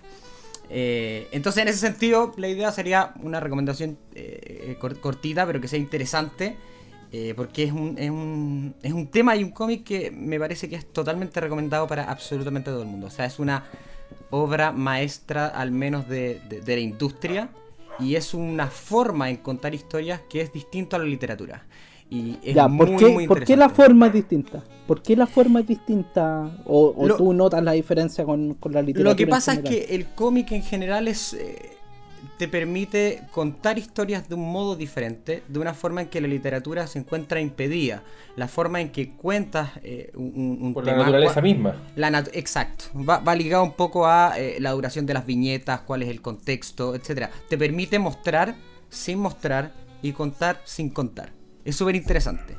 Ahora, si Oye, espérate. hablar, dime. Chino, yo quiero que nos hablé un poquito de Alan Moore, el escritor de esta cuestión, y que yo creo que no podemos hablar de esto sin mencionar a este, a este tipo. Lo que pasa es que para poder hablar de V de Vendetta, necesariamente tenéis que hablar de Alan Moore, su escritor. Eh, Alan Moore o el denominado Mago del Caos, así se hace llamar él. Eh, es considerado ¿Es como básicamente. el guasón? Eh, no, no, no, no, no, no, no, no, no, no. Este weón, este ¿No? weón se hace llamar en la vida cotidiana. Yo soy Alan Moore, soy escritor y mago del caos. Y el weón hace rituales y le rezan al dios Glycon, que es una serpiente. No, si el weón es, es un personaje, weón. Es, es ya. un weón a toda raja. Eh, es básicamente cons- considerado el mejor guionista de cómics de toda la historia. Unido con, Ya. seguido desde atrasito con Neil Gaiman o Frank Miller, que fue el creador del Regreso del Caballero Oscuro o de 300 y Sin City, si no me sí, Sin City. eh, eh, es responsable y, también de la mejor obra del mundo del cómic, es considerada la mayor obra, que es Watchmen, que es considerada el mejor cómic de la historia. Y este también es... Tremenda película también. Ah, te- tengo, tengo ahí un par de comentarios. No, obviamente. Pero no, vea, no vea, está a la altura del cómic. No está a la altura del cómic. Jamás. Y, Pero y- como- y te puedo explicar por qué. Mira, eh, eh, este tipo fue el guionista de grandes obras, como por ejemplo Watchmen, V de Vendetta. También está La Cosa del Pantano, del cual se hizo cargo un montón de años. eh, From Hell, que también fue objeto de una película que es un bodrio. la Liga del Hombre Extraordinario, que también fue una película. De hecho, fue la primera película que hicieron con obras de él. Que también es Ya. una basofia. yo vi la we- yo vi esa película y es una callampa, weón. Eso A mí me- a mí- yo, so- yo, yo, mira, a mí me gusta el cine. Últimamente estoy viendo cosas buenas. Hace poquito vi Casino, vi Goodfellas, o sea, weas bacanes. Nah, Y- Goodfellas pe- es, pero. Y también me, pero también me entretengo con weas de mierda, con, con cine basura. Pero yo encontré mal esa wea. Y si yo encuentro mal una película es porque la wea es muy mala. No, es asquerosa. Yo, yo solamente lo pasé bien porque estaba con una, con una mina con la que estaba saliendo, pero era asquerosa la película, era malísima. Este weón también es el creador de John Constantine. No sé si vieron una película que se llamaba Constantine. La de Kenny Reeves. La de Keanu Reeves. Bueno, Yo esa, no la vi, yo no la vi. Me acuerdo de la película. pero no- esa no la vi. película nace de un cómic que se llama Hellblazer, pero que obtiene su, su, línea o su cómic en un personaje también creado por Alan Moore cuando estaba haciendo la, la cosa del pantano. O sea, para que cachen el calibre del weón del que estamos hablando. O es un genio, es un guionista increíble, muy detallista, muy trabajador. El tipo se dedica, si es necesario y es importante para la obra, contar el detalle puta de la cera y del color, lo hace. O sea, es, es un tipo que sabe mucho. Y es especialista en revivir personajes que estaban muertos. Ya. Por ejemplo, ¿Y quién ah- es B? A ¿Quién ver. es B? Para hablar de V de Vendetta, tenéis que primero entender cuál es el contexto y qué es lo que quiere contarte la historia. Y el cómic Eso. básicamente se trata del fascismo versus la anarquía. ¿Ya? ¿Hay un año específico Ya. en el que está situado o Sí, solamente sí, sí, te sí. sitúa? Ya. Lo que pasa es que esa- esta es una historia que está situada supu- supuestamente en un, en un futuro distópico, en los 90. Esta, esta obra fue creada en los no- en 98, 99, eh, ah, para la época en que fue creado para el futuro. eh, en un mundo Ya. distópico en que vino después de una guerra nuclear, en donde existe un gobierno fascista. Pero, pero no un gobierno fascista de, de lo que uno normalmente ve en las películas, en la propia película de V de Vendetta o en otras, sino que no es un fascismo burdo. No sé si me entienden. Ya. Eh, es, un, sí. es un fascismo. eh, No es facilista, no tiene personajes maniqueo, ni tampoco tiene como personaje arte- arquetípico. Eh, Eso te iba a decir. no, no son No tenía Mussolini. no, no, no no. tenía no. Mussolini. No, no es estúpida. No, no, no es No tenía el bigotito No. dándose vuelta. No, para nada. Eh, eh, eh, claro, claro. Es, eh, es básicamente el, el- el cómic está muy inspirado cuando, cuando fue creado, entre otras obras, en 1980, o sea, mi- eh, 1984 de Orwell. Que te Oh, presenta este tipo de mundo distópico. Y ahí sí, y ahí ya, no puede salir ya nada era todo malo. un desafío. Claro, de ahí ya Es que no puede salir todo un nada malo. porque. Pero es un desafío porque inspirarte en tal obra te puede llevar tanto a algo muy bueno como a la ruina, pues. Ahora, eh, sí, pero claramente el tipo está a la altura. O sea, que no te quepa Claro. ninguna duda que esta obra está a la altura de 1984. El tipo se agarra a partir de el control que puede mantener un gobierno respecto de sus personas. Desde la perspectiva propagandística, desde la perspectiva de espiarlos, de controlarlos, etcétera. Desde esa ¿El perspectiva. pensamiento? ¿Pensamiento igual? Es que ¿Como es, es- 1984? es que es un, go- es un pe- es un- es un gobierno fascista. Pero de hecho, el gobierno, el gobierno de 1984 es mucho más burdo que el mundo, el mundo que te plantea Moore. Ya, porque el ya, fascismo que te plantea Moore es un fascismo realista. ¿Cachai? Ya, ok. Eh, entonces, ok, me ha llevado. Ya, dale. es mucho más real, llevado a la realidad. Eh, entonces, básicamente V Vendetta trata acerca de un terrorista revolucionario que se llama V. Así, su nombre es V. Eh, con la máscara. Entonces- Dime. Espérate, chino, antes de que continúe. ¿Esto qué relación tiene con la conspiración de la pólvora? Ah, eso mismo. No sé si se han fijado, pero eh, los hueones de Anonymous usan una máscara. Que es Sí. un hueón con un Sí. bigotito. Bueno, esa máscara proviene de V de Vendetta. Ya. Esa máscara es de V de Vendetta, de- de- del cómic y que se, se generalizó con la película. Y, Eh, y también debe y- tener relación con representar una idea por sobre una persona. Ex- Por representar. No, sí y no. Por, te voy a explicar por qué. Porque esa máscara es la de Guy Fox. ¿Ya? Entonces, V, el protagonista de este cómic, que se llama V, es un, es un terrorista que usa la máscara de Guy Fox. que es exactamente la que estamos conversando. Guy Fawkes, eh, por si las personas que lo están escuchando no lo saben, es un integrante de lo que se llamó la conspiración de la pólvora en 1605, 1604, en donde había un grupo eh, antimonárquico que quería destruir el parlamento inglés. ¿Ya? ¿Ya? Ya. Eh, y básicamente, eh, entonces la máscara es la representación que existía de ese Guy Fox. De hecho, tienen, tienen toda una, una ceremonia o una, una fecha en Inglaterra en donde queman figuras de Guy Fox. Porque para Inglaterra era un traidor. Entonces, perfecto. la idea de este cómic es este tipo, este terrorista, con la máscara de Guy Fox, que eh, intenta eh, darle libertad al pueblo, generando la anarquía y derrocar un gobierno. Ese es como el, el- el- el- el cuento. El cuento un poco. Ya. El tipo ¿Y por, utiliza. qué, la- ¿Y por qué por qué utiliza la anarquía o ve la anarquía como un fin y no pretende derrocar a un gobierno como para instalar, no sé, una democracia o, o una utopía comunista, ¿cachai? No sé. Porque, porque la obra, y eso es una de, los, de, los- de los- de las cuestiones más interesantes de este, de este cómic, es que eh, es una obra bastante críptica, que no está limitada al relato clásico de superhéroes. No es un- B no es un superhéroe, ¿ya? ¿Y, por qué? ¿Y por qué es interesante? Porque la idea de anarquía que te pretende o, o- o te presenta este weón eh, no, es, no es una idea de anarquía como Entendía habitualmente como se entiende en el contexto actual. No, yo, yo te diría que sí. Lo que pasa ¿Ya? es que el tipo. eh, Alan Moore es considerado. Él se considera a sí mismo anarquista. Pero desde la perspectiva de que es el individuo y solo el individuo aquel que puede eh, hacer cambios en una sociedad. Y que lo Ya, más relevante de todo es el individuo. Y que cualquier gobierno que intente limitar al individuo y tratarlo como masa o como cualquier otro, otra, otro tipo de forma de gobierno, a él le parece incorrecta. Lo necesario Pero, es el eh, caos. o sea, Pero ¿cuál es la forma sea- que, que él, que a través de este anarquismo se legitima para actuar frente a esta, a esta irrupciones incorrectas en la conducta de las personas? ¿Ellos legitiman la violencia? ¿Se legitima como actualmente las protestas o tienen otra perspectiva? Eh, Es que una perspectiva distinta. El tipo plantea directamente la, la anarquía como la forma necesaria para que los- las personas se desarrollen. Y eso Ya. es súper interesante. Sí. Eso es Sí, súper a mí, a mí me parece que me parece que por lo que cuentas que el tema del desarrollo de la anarquía acá va como el máximo potenciador de la libertad individual. Exacto, y ese es el gran problema que presenta con la película. Eh, eh, el año 2006 hizo una película que está guionizada por las Wachowski y que básicamente, si bien refleja gran parte de lo que aparece en esta obra, no entiende el mensaje. Y eso es lo que es triste. Y que, Ya. de hecho, eh, a tal punto que Alan Moore, su creador, pidió, y ya de, de- a- hacia adelante, que nunca más Sí. pusieran su nombre en las basofias que hacían con su obra. Se hizo una no- tónica porque si- fue... Claro, Oye, y si claro. lo pidió y, y si lo pidió un tipo que se declara como como el, el mago del caos, Yo me cagaría puta, miedo. yo, ten- yo tendría cuidado. Sí, Yo- no- a lo yo no- menos tendría cuidado. No lo Sí, pongo ni sí, cagando sí. en los, en los- en los créditos. No, ni cagando, ni cagando. No, pero ¿por qué el weón dice sáquenme de acá? Porque la película no, no entiende la obra. No, no. Y además creo que no su influencia en el guion fue limitado, ¿no? O, o derechamente no tomó uno muy tomado en cuenta, ¿no?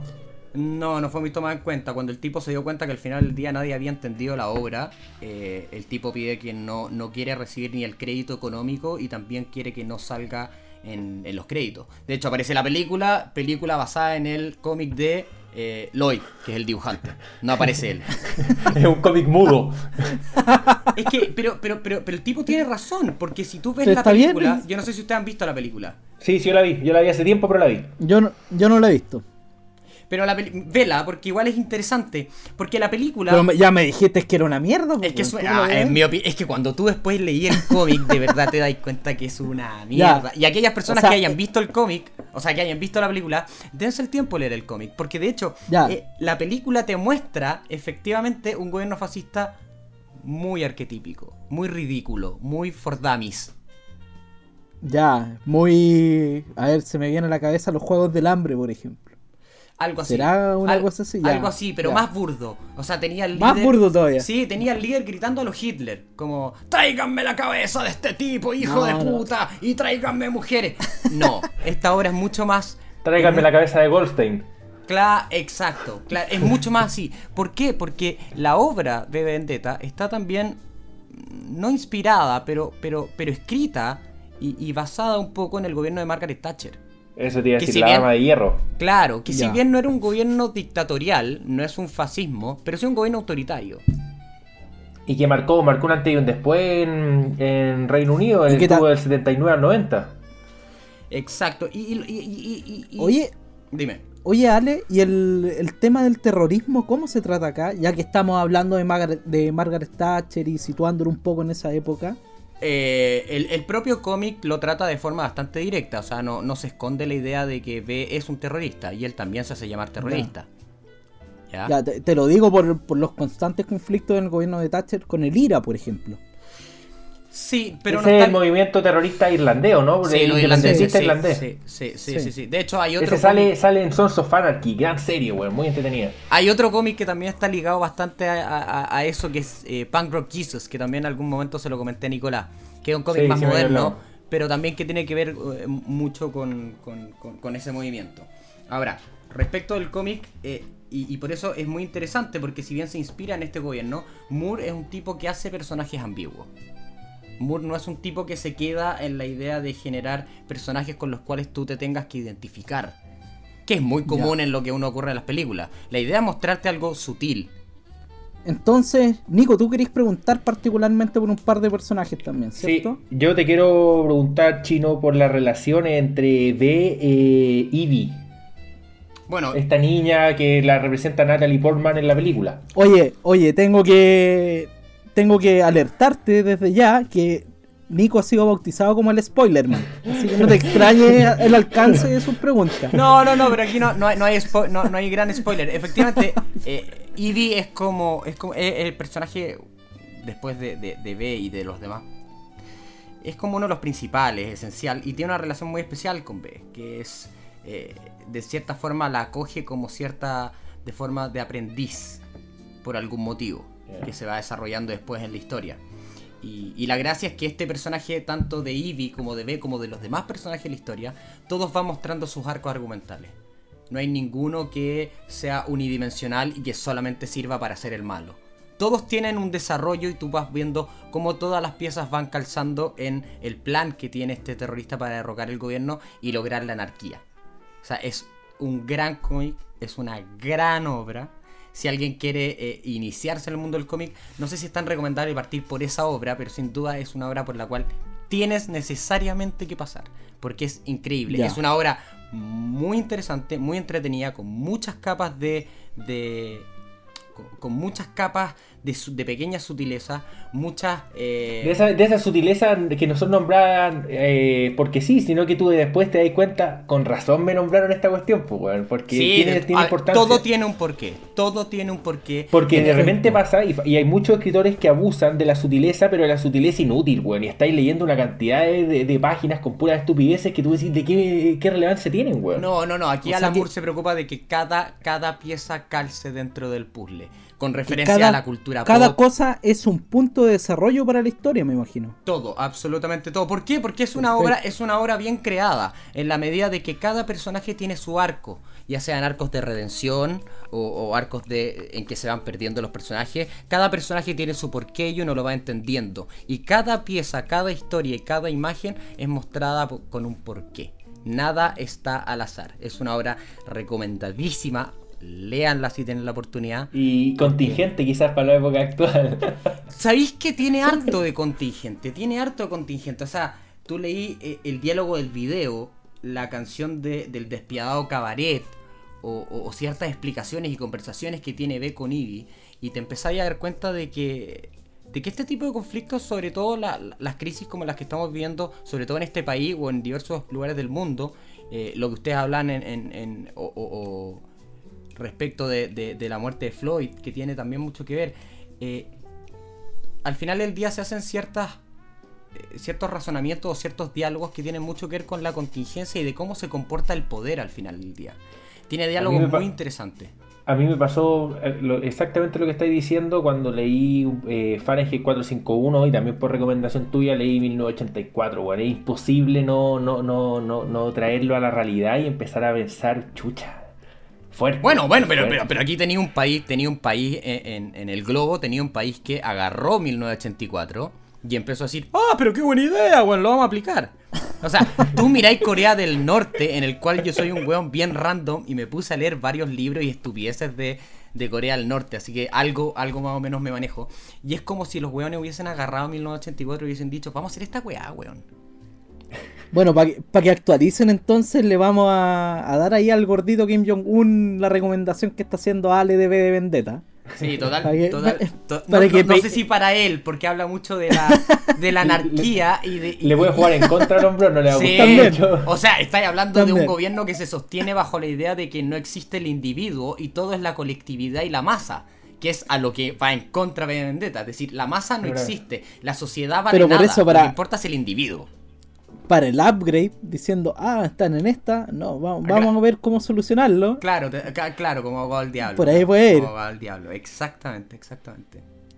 Así que, Ale, agradecido que haya aceptado la invitación de, Muchísimas gracias. de David y y esperamos, esperamos para más adelante que, que regreses con Watchmen. Cuando Esperamos ah, bueno, es un tema Watchmen. mucho más complicado, pero cuando quieran. Dos comentarios Sí. simplemente al cierre de eh, un, un- un- hace ah, el capítulo anterior o, antes- ah, o- o anterior a ese comentaron la película Abduction. Incident in Sí, Lake City. sí, Véanla, véanla. En, en español Yo se la llama quiero ver de nuevo. Es ahora muy que Nico buena. encontró el nombre, Eh, ahora eh. que Nico encontró el nombre, la quiero volver a En ver. weón. español se llama el o, abducción o desaparecimiento de la familia McPherson. Yo la vi cuando tenía Ya, bueno, perfecto. 10 años en la red. Yo también me, me- recagué, me weón. cagué de miedo. Me- Oye, la, tradu- la, eh, la leíste con la traducción, pues yo la traduje literal de la, del título en inglés y me salió Sí, como la pero- mierda. weón. Es que, es que, es que acuérdate, no, pues que acuérdate que. te puse, te puse en aprietos, Nico. Es que en, en- Lo en- siento. en Latinoamérica se, se traducen distinto, po. Y el nombre en español es penca la wea. Sí, pero es po. muy No, buena película. No, y además es una película que se, que se basa en, en este género que se llama found footage. Que es como eh, ¿Ya? eh, cinta encontrada. Entonces te Claro, hacen creer sí. toda la película de que se trata de una Porque wea que pasó. Que, es grabada con una cámara como la que podéis tener tú en tu casa. Y cuando, ahora, uno es chico, sí. y cuando uno es chico cree hasta que Freddy Krueger es de verdad, pues weón. Si la ves No, y cuando que- eres chico, ahora- claro. No, pero no, pero esta te cagáis de verdad, weón. Te cagáis, ¿no? que Y la tiene veo ahora efect- y me da miedo. Tiene efecto cabro chico, porque la veía ahora y decís, concha tu madre, la wea ordinaria, weón. Y te ¿Ah, sí? cuenta de todas las pifias, pero, pero en su momento yo traumé a mi hermana, la estaba viendo con mi hermana chica, mi hermana chica creo no durmió una semana, weón. Como, como lo que cuenta el Edo Caroe, que estaba viendo los Gremlin, y contó hace poquito en una historia, y se metió como un ratón a la casa, y el buen estuvo todo el rato creyendo que el ratón era un Gremlin. Yo pues, me weón. cago, Entonces- weón. Ah, bueno, yo, weón, yo, yo me acuerdo, vi una vez Gremlin también cuando chico, la 4, si no me equivoco, que apareció uno, en el, uno desde el water. Creo que, weón, no, no, no, no, no fui al baño varios días. No, no, no, no cagué tranquilo una semana, weón. No, si yo me creía todas esas weas. De hecho, yo cuando era chico era tan idiota que me, me iba a estos como videoclub y miraba las películas de terror, pero las contraportadas donde aparecían las imágenes y no podía dormir en la noche. Oye, y el segundo dato que no iba a dar, porque ese fue el primero, el del. El del... Sí, vos, dijiste que iba a dar dos datos al cierre. Ah, y el otro, eh, el capítulo anterior hablaron de Into the Wild, también un libro que le recomendé al Nico, escrito por John Krakauer. Tremendo libro, tremenda película. Pero estoy en desacuerdo con el Nico, el weón murió por negligente. Por weón Ajá. Mira, ahí. El el ahí- primer mira, millennial. Yo también, di, yo Espérate. también di, ¿viste, weón? Yo Espérate, aquí, tenés- espérate, aquí hoy, día, hoy día tuvimos la discusión. Yo, claro, fue negligente y no lo mencioné, es verdad, hago el mea culpa, en el sentido que no llevó un mapa, en el sentido que no llevó el mapa y que no, no, se, no estaba familiarizado con, con el ambiente en el cual iba a vivir no sé cuánto tiempo. Pero eh, no fue. Puta, es que no quiero decir lo otro, porque voy a caer en el Mira, ya spoiler, pero en empezaste a justificarte con spoiler, pues, weón. No, no, no, no, no, no. En el ¿Por qué sentido. estáis contando que no llevo un mapa, weón?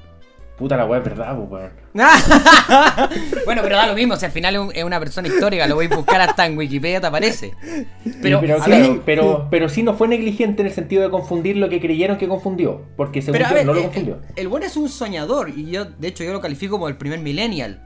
Pero el tipo era intransigente y, y Sí, murió sí, sí, por- eso es en su propia ley. El tipo va y dice... Yo no- millennial también, yo- claro, yo no necesito más que mi propia voluntad, los libros que yo elijo para sobrevivir en el lugar más inhóspito del mundo. Puta, no, pues compadre. Sí, pues, weón. No, es- no es así. Sí, pues la experiencia se lo terminó demostrando. Claro, ahora Sí. es una gran película, un gran libro y otra recomendación que les puedo hacer respecto al mismo autor, John Krakauer, que también se llama, esto se llama Into the Wild, Into Thin Air, Que- Ya. es eh, su experiencia cuando él estuvo en el Everest. Ese weón Ah, es muy interesante porque fue uno de los sobrevivientes de el desastre en el Everest del 96.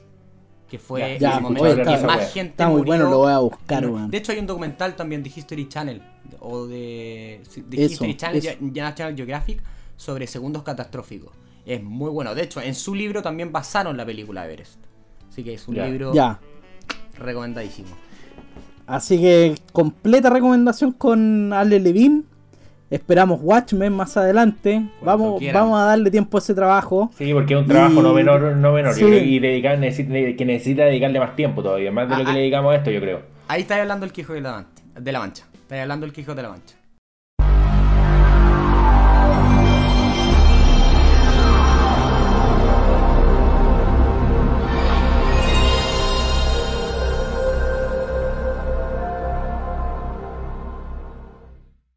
Te traigo una tremenda noticia, weón. A ver, ¿con qué me va a sorprender, amigo mío? El 4 de junio se van a dar todas las novedades respecto al PlayStation 5. PlayStation, bueno, un elemento fundamental en la vida, en la vida, no sé si hombre o mujer, pero más en la vida de hombres, weón. Partimos mal, pues, weón. Pero si, Partimos weón, con el machismo puro, weón. pero si no es machismo, la gran- la- el desarrollo de juegos, el estilo de los juegos y la gran, cantidad del público No sé, son weón. hombres, No, yo, yo difiero porque hoy en día, sobre todo, Quizá hay hoy, sí. juegos, hay juegos eh, dirigidos particularmente a la mujer y la mujer también se ha ido integrando a juegos que antes se decía que eran para hombres. Claro, yo te estoy hablando no, históricamente desde los comienzos de PlayStation, que los juegos eran, las temáticas eran bien, bien No masculinas, sé, por así decirlo, ¿cachai? No sé, porque yo, por ejemplo, hoy en día yo veo mujeres jugando Mortal Kombat, ¿cachai? Que que decir que es un juego para hombres. No, claro, pero, pero espérate, también tenés que pensar que la sociedad actual es muy diferente a la sociedad heteronormal en que nos criamos nosotros, pues bueno, Ya, no, ahí está, comparar ahí los está el 90, cambio, pues, ahí está el cambio. Sí, pero pues, eso no está en el elemento, el elemento y los juegos No, siguen siendo claro, si no pues. digo nada, no tiene nada malo que a una mina le gusta Sí, jugar pues. Mortal Kombat y a un hombre le gusta jugar, no sé, cualquier juego que puede ser considerado, por así decirlo, más de mujer. Bueno, bueno, el tema es que por ahora han sido muy herméticos de verdad en Sony con este tema. Y por ahora solo se sabe Espérate, espérate, que espérate, tienen te la idea. relacionado con esto un poquito. ¿Te ahí que un momento, o sea, obviamente la tiraron hinchando las bolas un poquito, que esto del coronavirus había sido un- una estrategia publicitaria de Sony en relación al lanzamiento del, del The Last of Us 2. No tenía idea, weón. Leí la weá y me caí de qué la risa. Estúpido, weón. Imbecilidad. Pero ya, volviendo a lo que te decía, por ahora como única novedad se plantea que van a venir nuevos juegos y juegos únicos para Play 5. O sea, de inmediato van a haber juegos que no van a estar en PlayStation 4. Esa es una estrategia, no es nueva, pues, weón. Siempre ha sido un gancho, si no pregunta la Xbox con Gears of War, pues, weón. Que... Pero por eso, era algo más clásico de Xbox. Pero y- PlayStation igual no- tiene y su- no tan tiene- inmediato, Tiene y- de sí, pero me refiero que a que acá- Pero por ejemplo, siempre par. había un plazo de unos 2, 3 años más o menos. Y que, Que seguían saliendo los juegos para la consola antigua.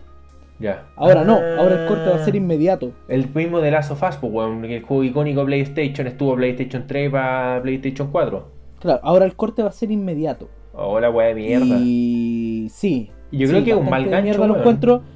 Es pésimo gancho. Eh, yo qui- quiero ser muy crítico en verdad con, con esto porque a mí me hace sospechar que nuevamente vamos a tener una generación de consolas, ya no solo PlayStation, seguramente Xbox, seguramente Nintendo, sin ninguna novedad que amerite dar el salto a una nueva generación. Ya. Por- Ya. porque por algo, o sea, vamos a partir con que la principal estrategia sean restricciones, pues. Claro, pues, weón, es, una- es un. Te habla de que quizás están más, li- más limitados, quizás hay pocas innovaciones, No quizás hay pocos ganchos. hay, pocos ganchos que vengan, por así decirlo, por defecto con la consola que sirvan de, de motivación para tenerla más que jugar nuevo, el juego que salió porque Sí. no, no está para la consola que tengo. Porque yo, por ejemplo, tengo el Play 4. Pero puta, si salió, creo que va a salir un Assassin's Creed, puta, ahora estamos viendo Viking con mi Assassin's. Creed Valhalla. Claro, yo también estoy viendo- Vikings, estoy retomando Vikings, que yo la vi hace muchos años y ahora volví a verla, ya voy en la temporada 3 de nuevo. Bueno. No, Cuando la vi por primera vez creo que la vi como hasta la Va y 4 bien. o 5. Pero claro, pues viendo estas cuestiones y que el juego va a salir solo para PlayStation 5, puta.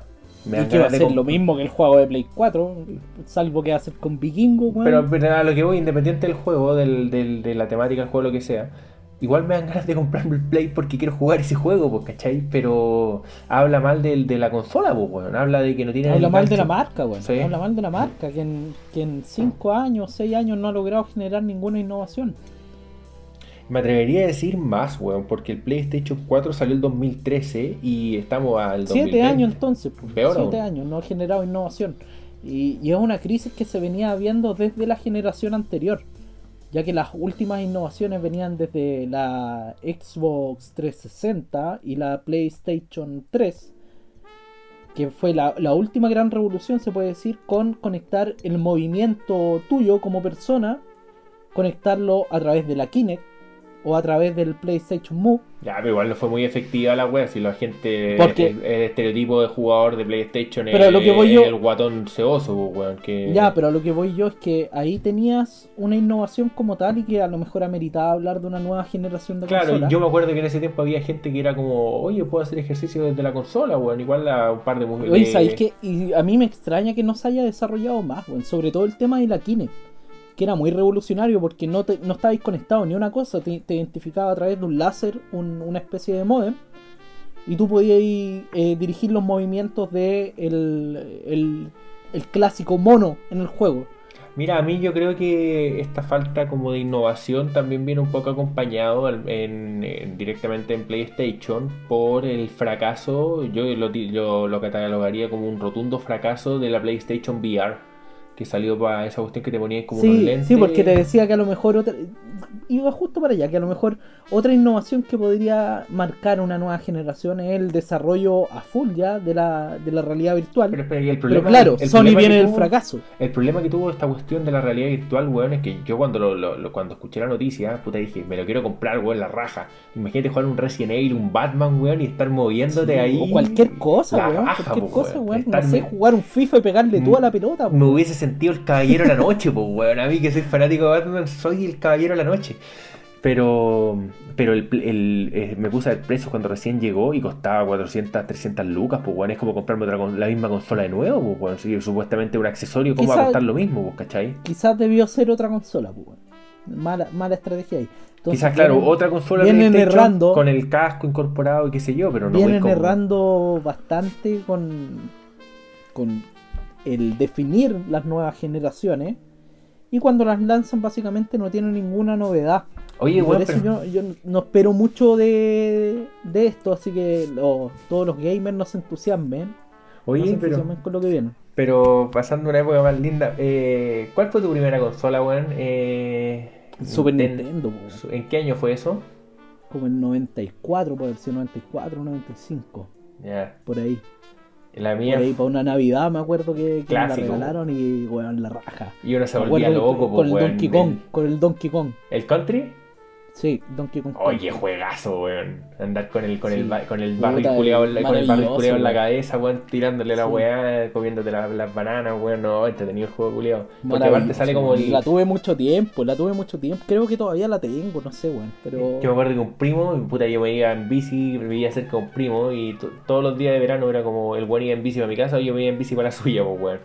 Y tenía el Super Nintendo y ahí no, que, el, que hay que soplar el cartucho, ¿te acordáis? Es soplar el cartucho para que la Sí, weá... sí, weón, para que cuando no funcionaba, cuando no lo leía. ¿Era Super Nintendo el que tenía cartucho? Yo me acuerdo que era, era ese Nintendo que Super tenía, Nintendo era tenía gris con morado.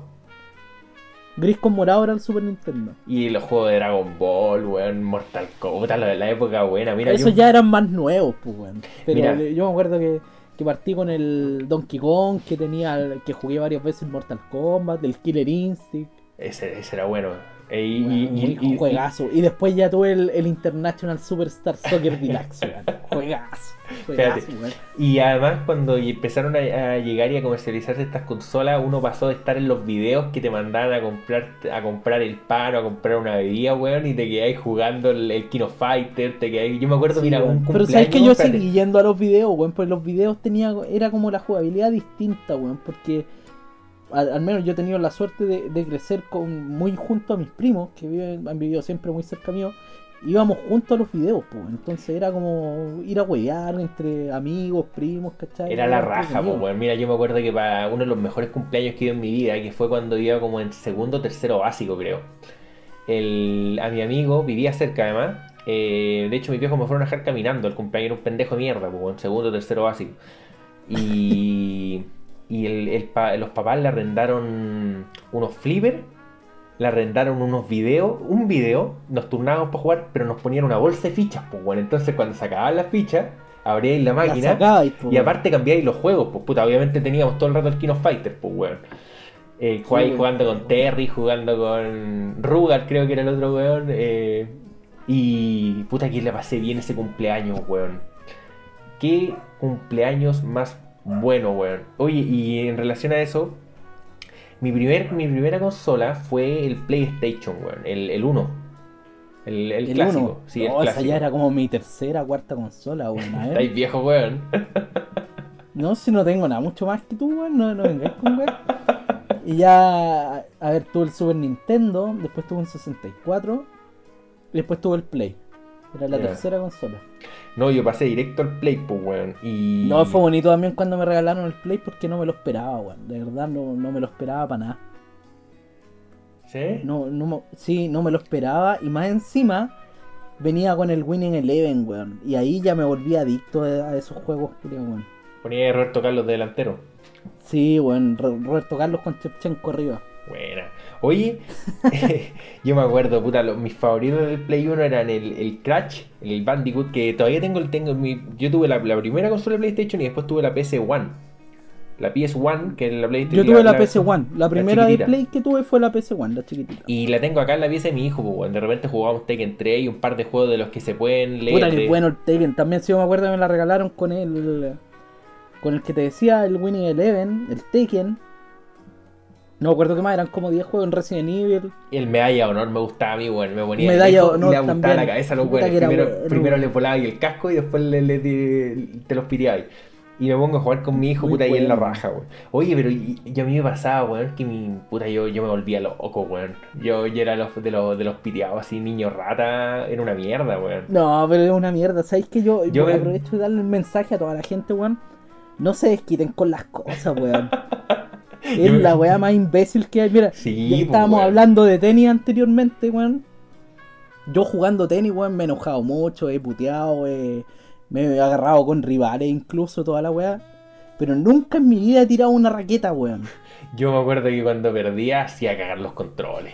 Me los piriaba, weón. Mi- mi- y mi viejo, obviamente, mi papá enojado, weón. No, que una vez me acuerdo que me lo regalaron y creo que los primeros juegos que me lo regalaron venía como con un Dragon Ball, weón. Y.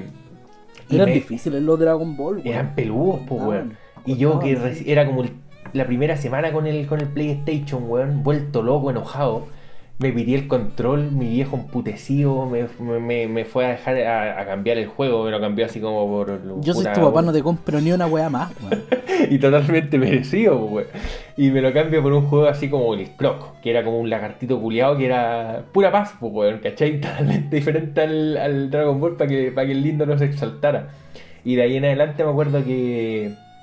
Me acuerdo que me tuve que empezar a comprar, o sea, me empezó a comprar mi hijo porque era chico, era como el 95, 96, eh, controles pirateados nomás, pues, weón.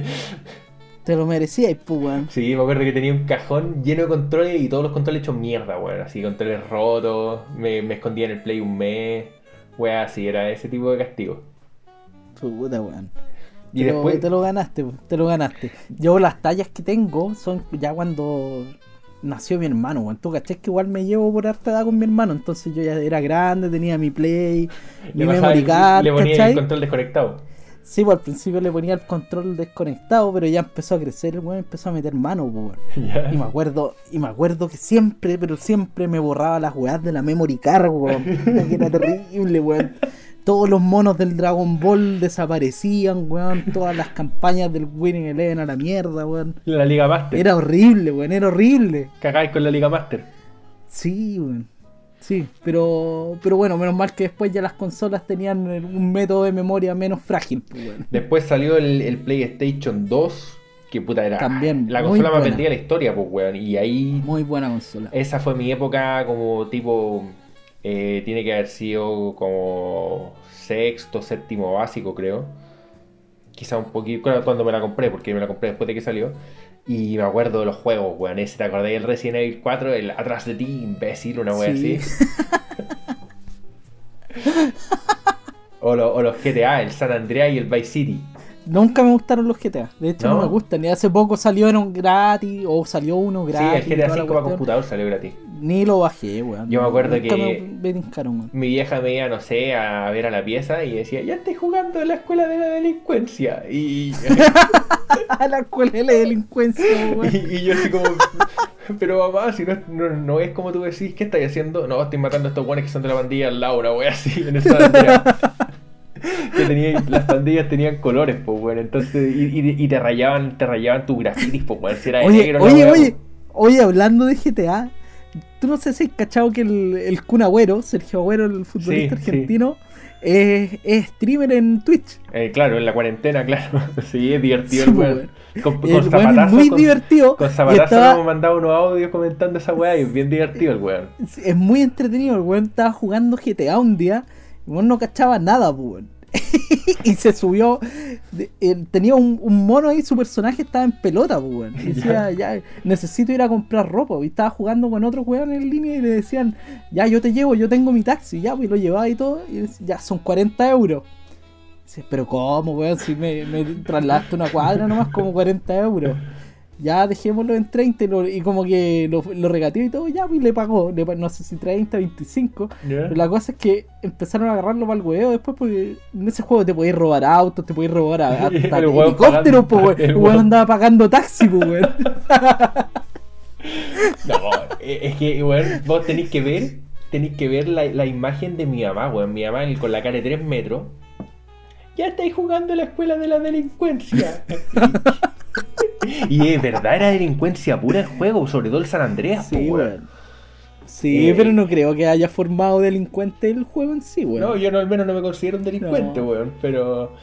Pero no, era divertidísimo. Y también otro que me gustaba harto, el Need for Speed, el puta, los Underground, el área del Underground 2 y el Sí, a mí también el Underground 2 era el mejor. El, el- mejor Need for Speed. A mí el otro que No me hay gusta ni uno harto, mejor. el Most Wanted, arrancarme los pagos. No, me carga. Ahí empezó a morir eh, el Need for Speed. Cuando empezaron a creerse rápido y furioso, weón.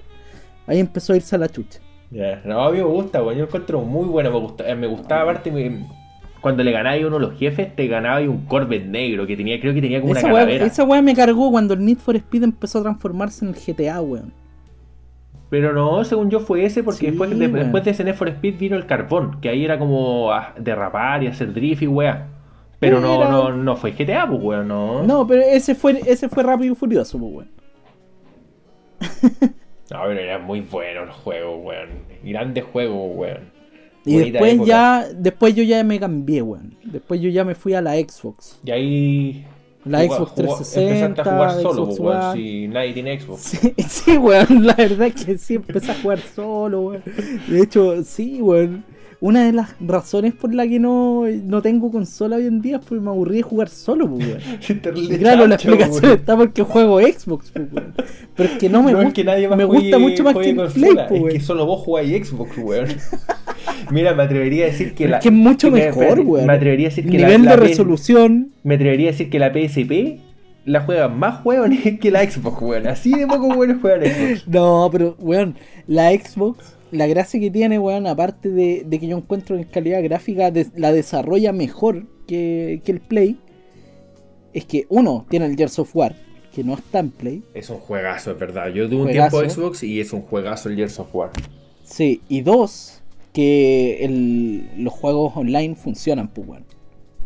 Oye, pero si yo en mi época, funcionan- mi y época funcionan rara en el gratis, FIFA, en el FIFA me, me funcionaba. Ah, claro, es que tenía que pagar Y la weá del. PlayStation Plus, pues weón. Claro, weón. Sí, sí, eso es verdad, eso es una mierda el Play, weón. Y te dicen, no, el gancho es como que te van a dar dos juegos gratis al mes, pero los juegos culiados que te ponen, weón, el Castlevania, Sí, el, Castlevania de los el 80 Ludo, es mejor el que... Ludo y el Candy Crush, weón. Claro, pues si tenéis suerte te toca el uno. no, pero gran valor las consolas, weón. Yo aquí hace un Oye, tiempo... oye, para ir cerrando, ¿te, te acordáis? ¿Te acordáis en el colegio del Playtendo? Ah, sí, ¿por qué? Sí, sí, me acuerdo de ese weón. Sí, no me ¿Te caía bien, de ese weón? No me caía bien el weón, eso sí. No, igual me terminó cayendo bien. Era, buen tipo. Pero el weón fue chistoso porque el weón dijo que eh, se iban a fusionar Sony y Nintendo y que venía la PlayStation. po. Por eso le decían y por eso quedó, sí, Hoy la por eso quedó como el weón. la wea estúpida. Así que saludos para el PlayStation también si, si nos escucha. No, que todavía estamos esperando la consola. El Playtendo, weón. Es un visionario del mercado, weón.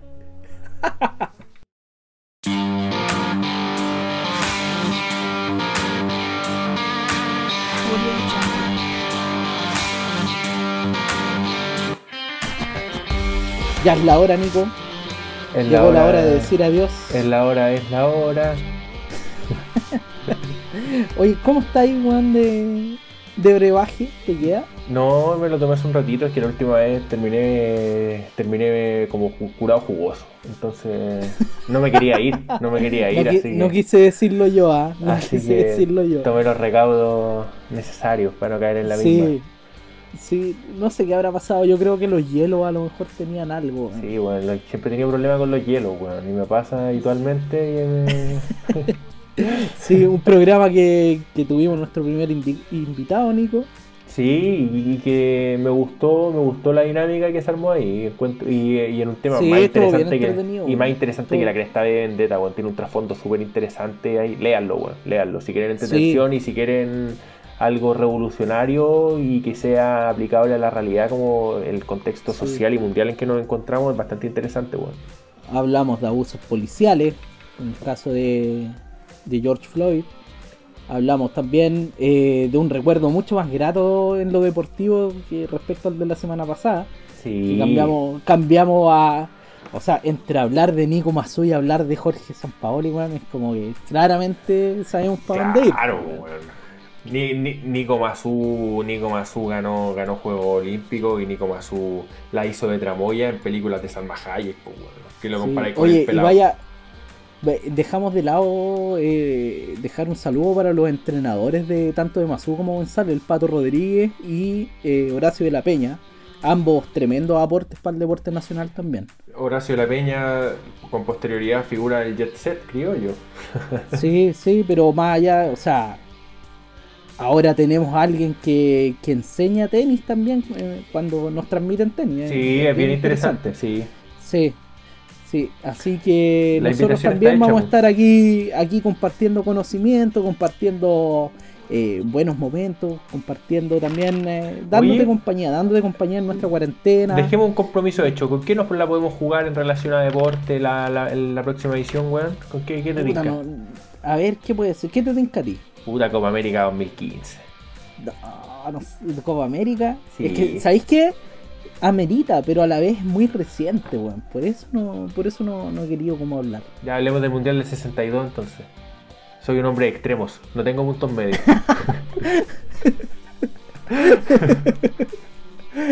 A ver, Mundial los- igual puede ser, weón. Sí, es que es muy difícil. weón. No tenía no tenía el dato, no, No, tenía. y sabéis qué, y no, no, no, no sé, no sé, puede ser, dejémoslo en veremos. ¿Qué más? Puta, este país que tiene tan poco, weón, que hablar. ¿Sabéis que igual podríamos hablar del número uno del Chino Ríos, por ejemplo? Sí, puede ser. Eh, o el límite a la- reelección, que la próxima semana debería estar ahí en. Sí, sí, estamos esperando que, que cómo se va a resolver el límite a la reelección. No se viene resolviendo de muy buena manera. Como Están haciendo, todo- están haciendo todos los méritos para que B tome acciones correspondientes, weón. Sí. sí, ahora que ya saben por, por qué estamos esperando que venga B. Bueno, así, que, así que bueno, quedan invitados a la próxima edición. Al- los vamos. Mira, no sabemos con qué, pero sí nos comprometemos a alguna, alguna gran efeméride deportiva que compartir con ustedes. Sí, sí, sí, sí. Sí, sí, sí. así que El nos despedimos. hecho. La mejor de la onda, chiquillos. Aguanten la cuarentena, estamos todos en las mismas. Sí. Hasta aquí llega David y Goliat esta semana. Chau, chau.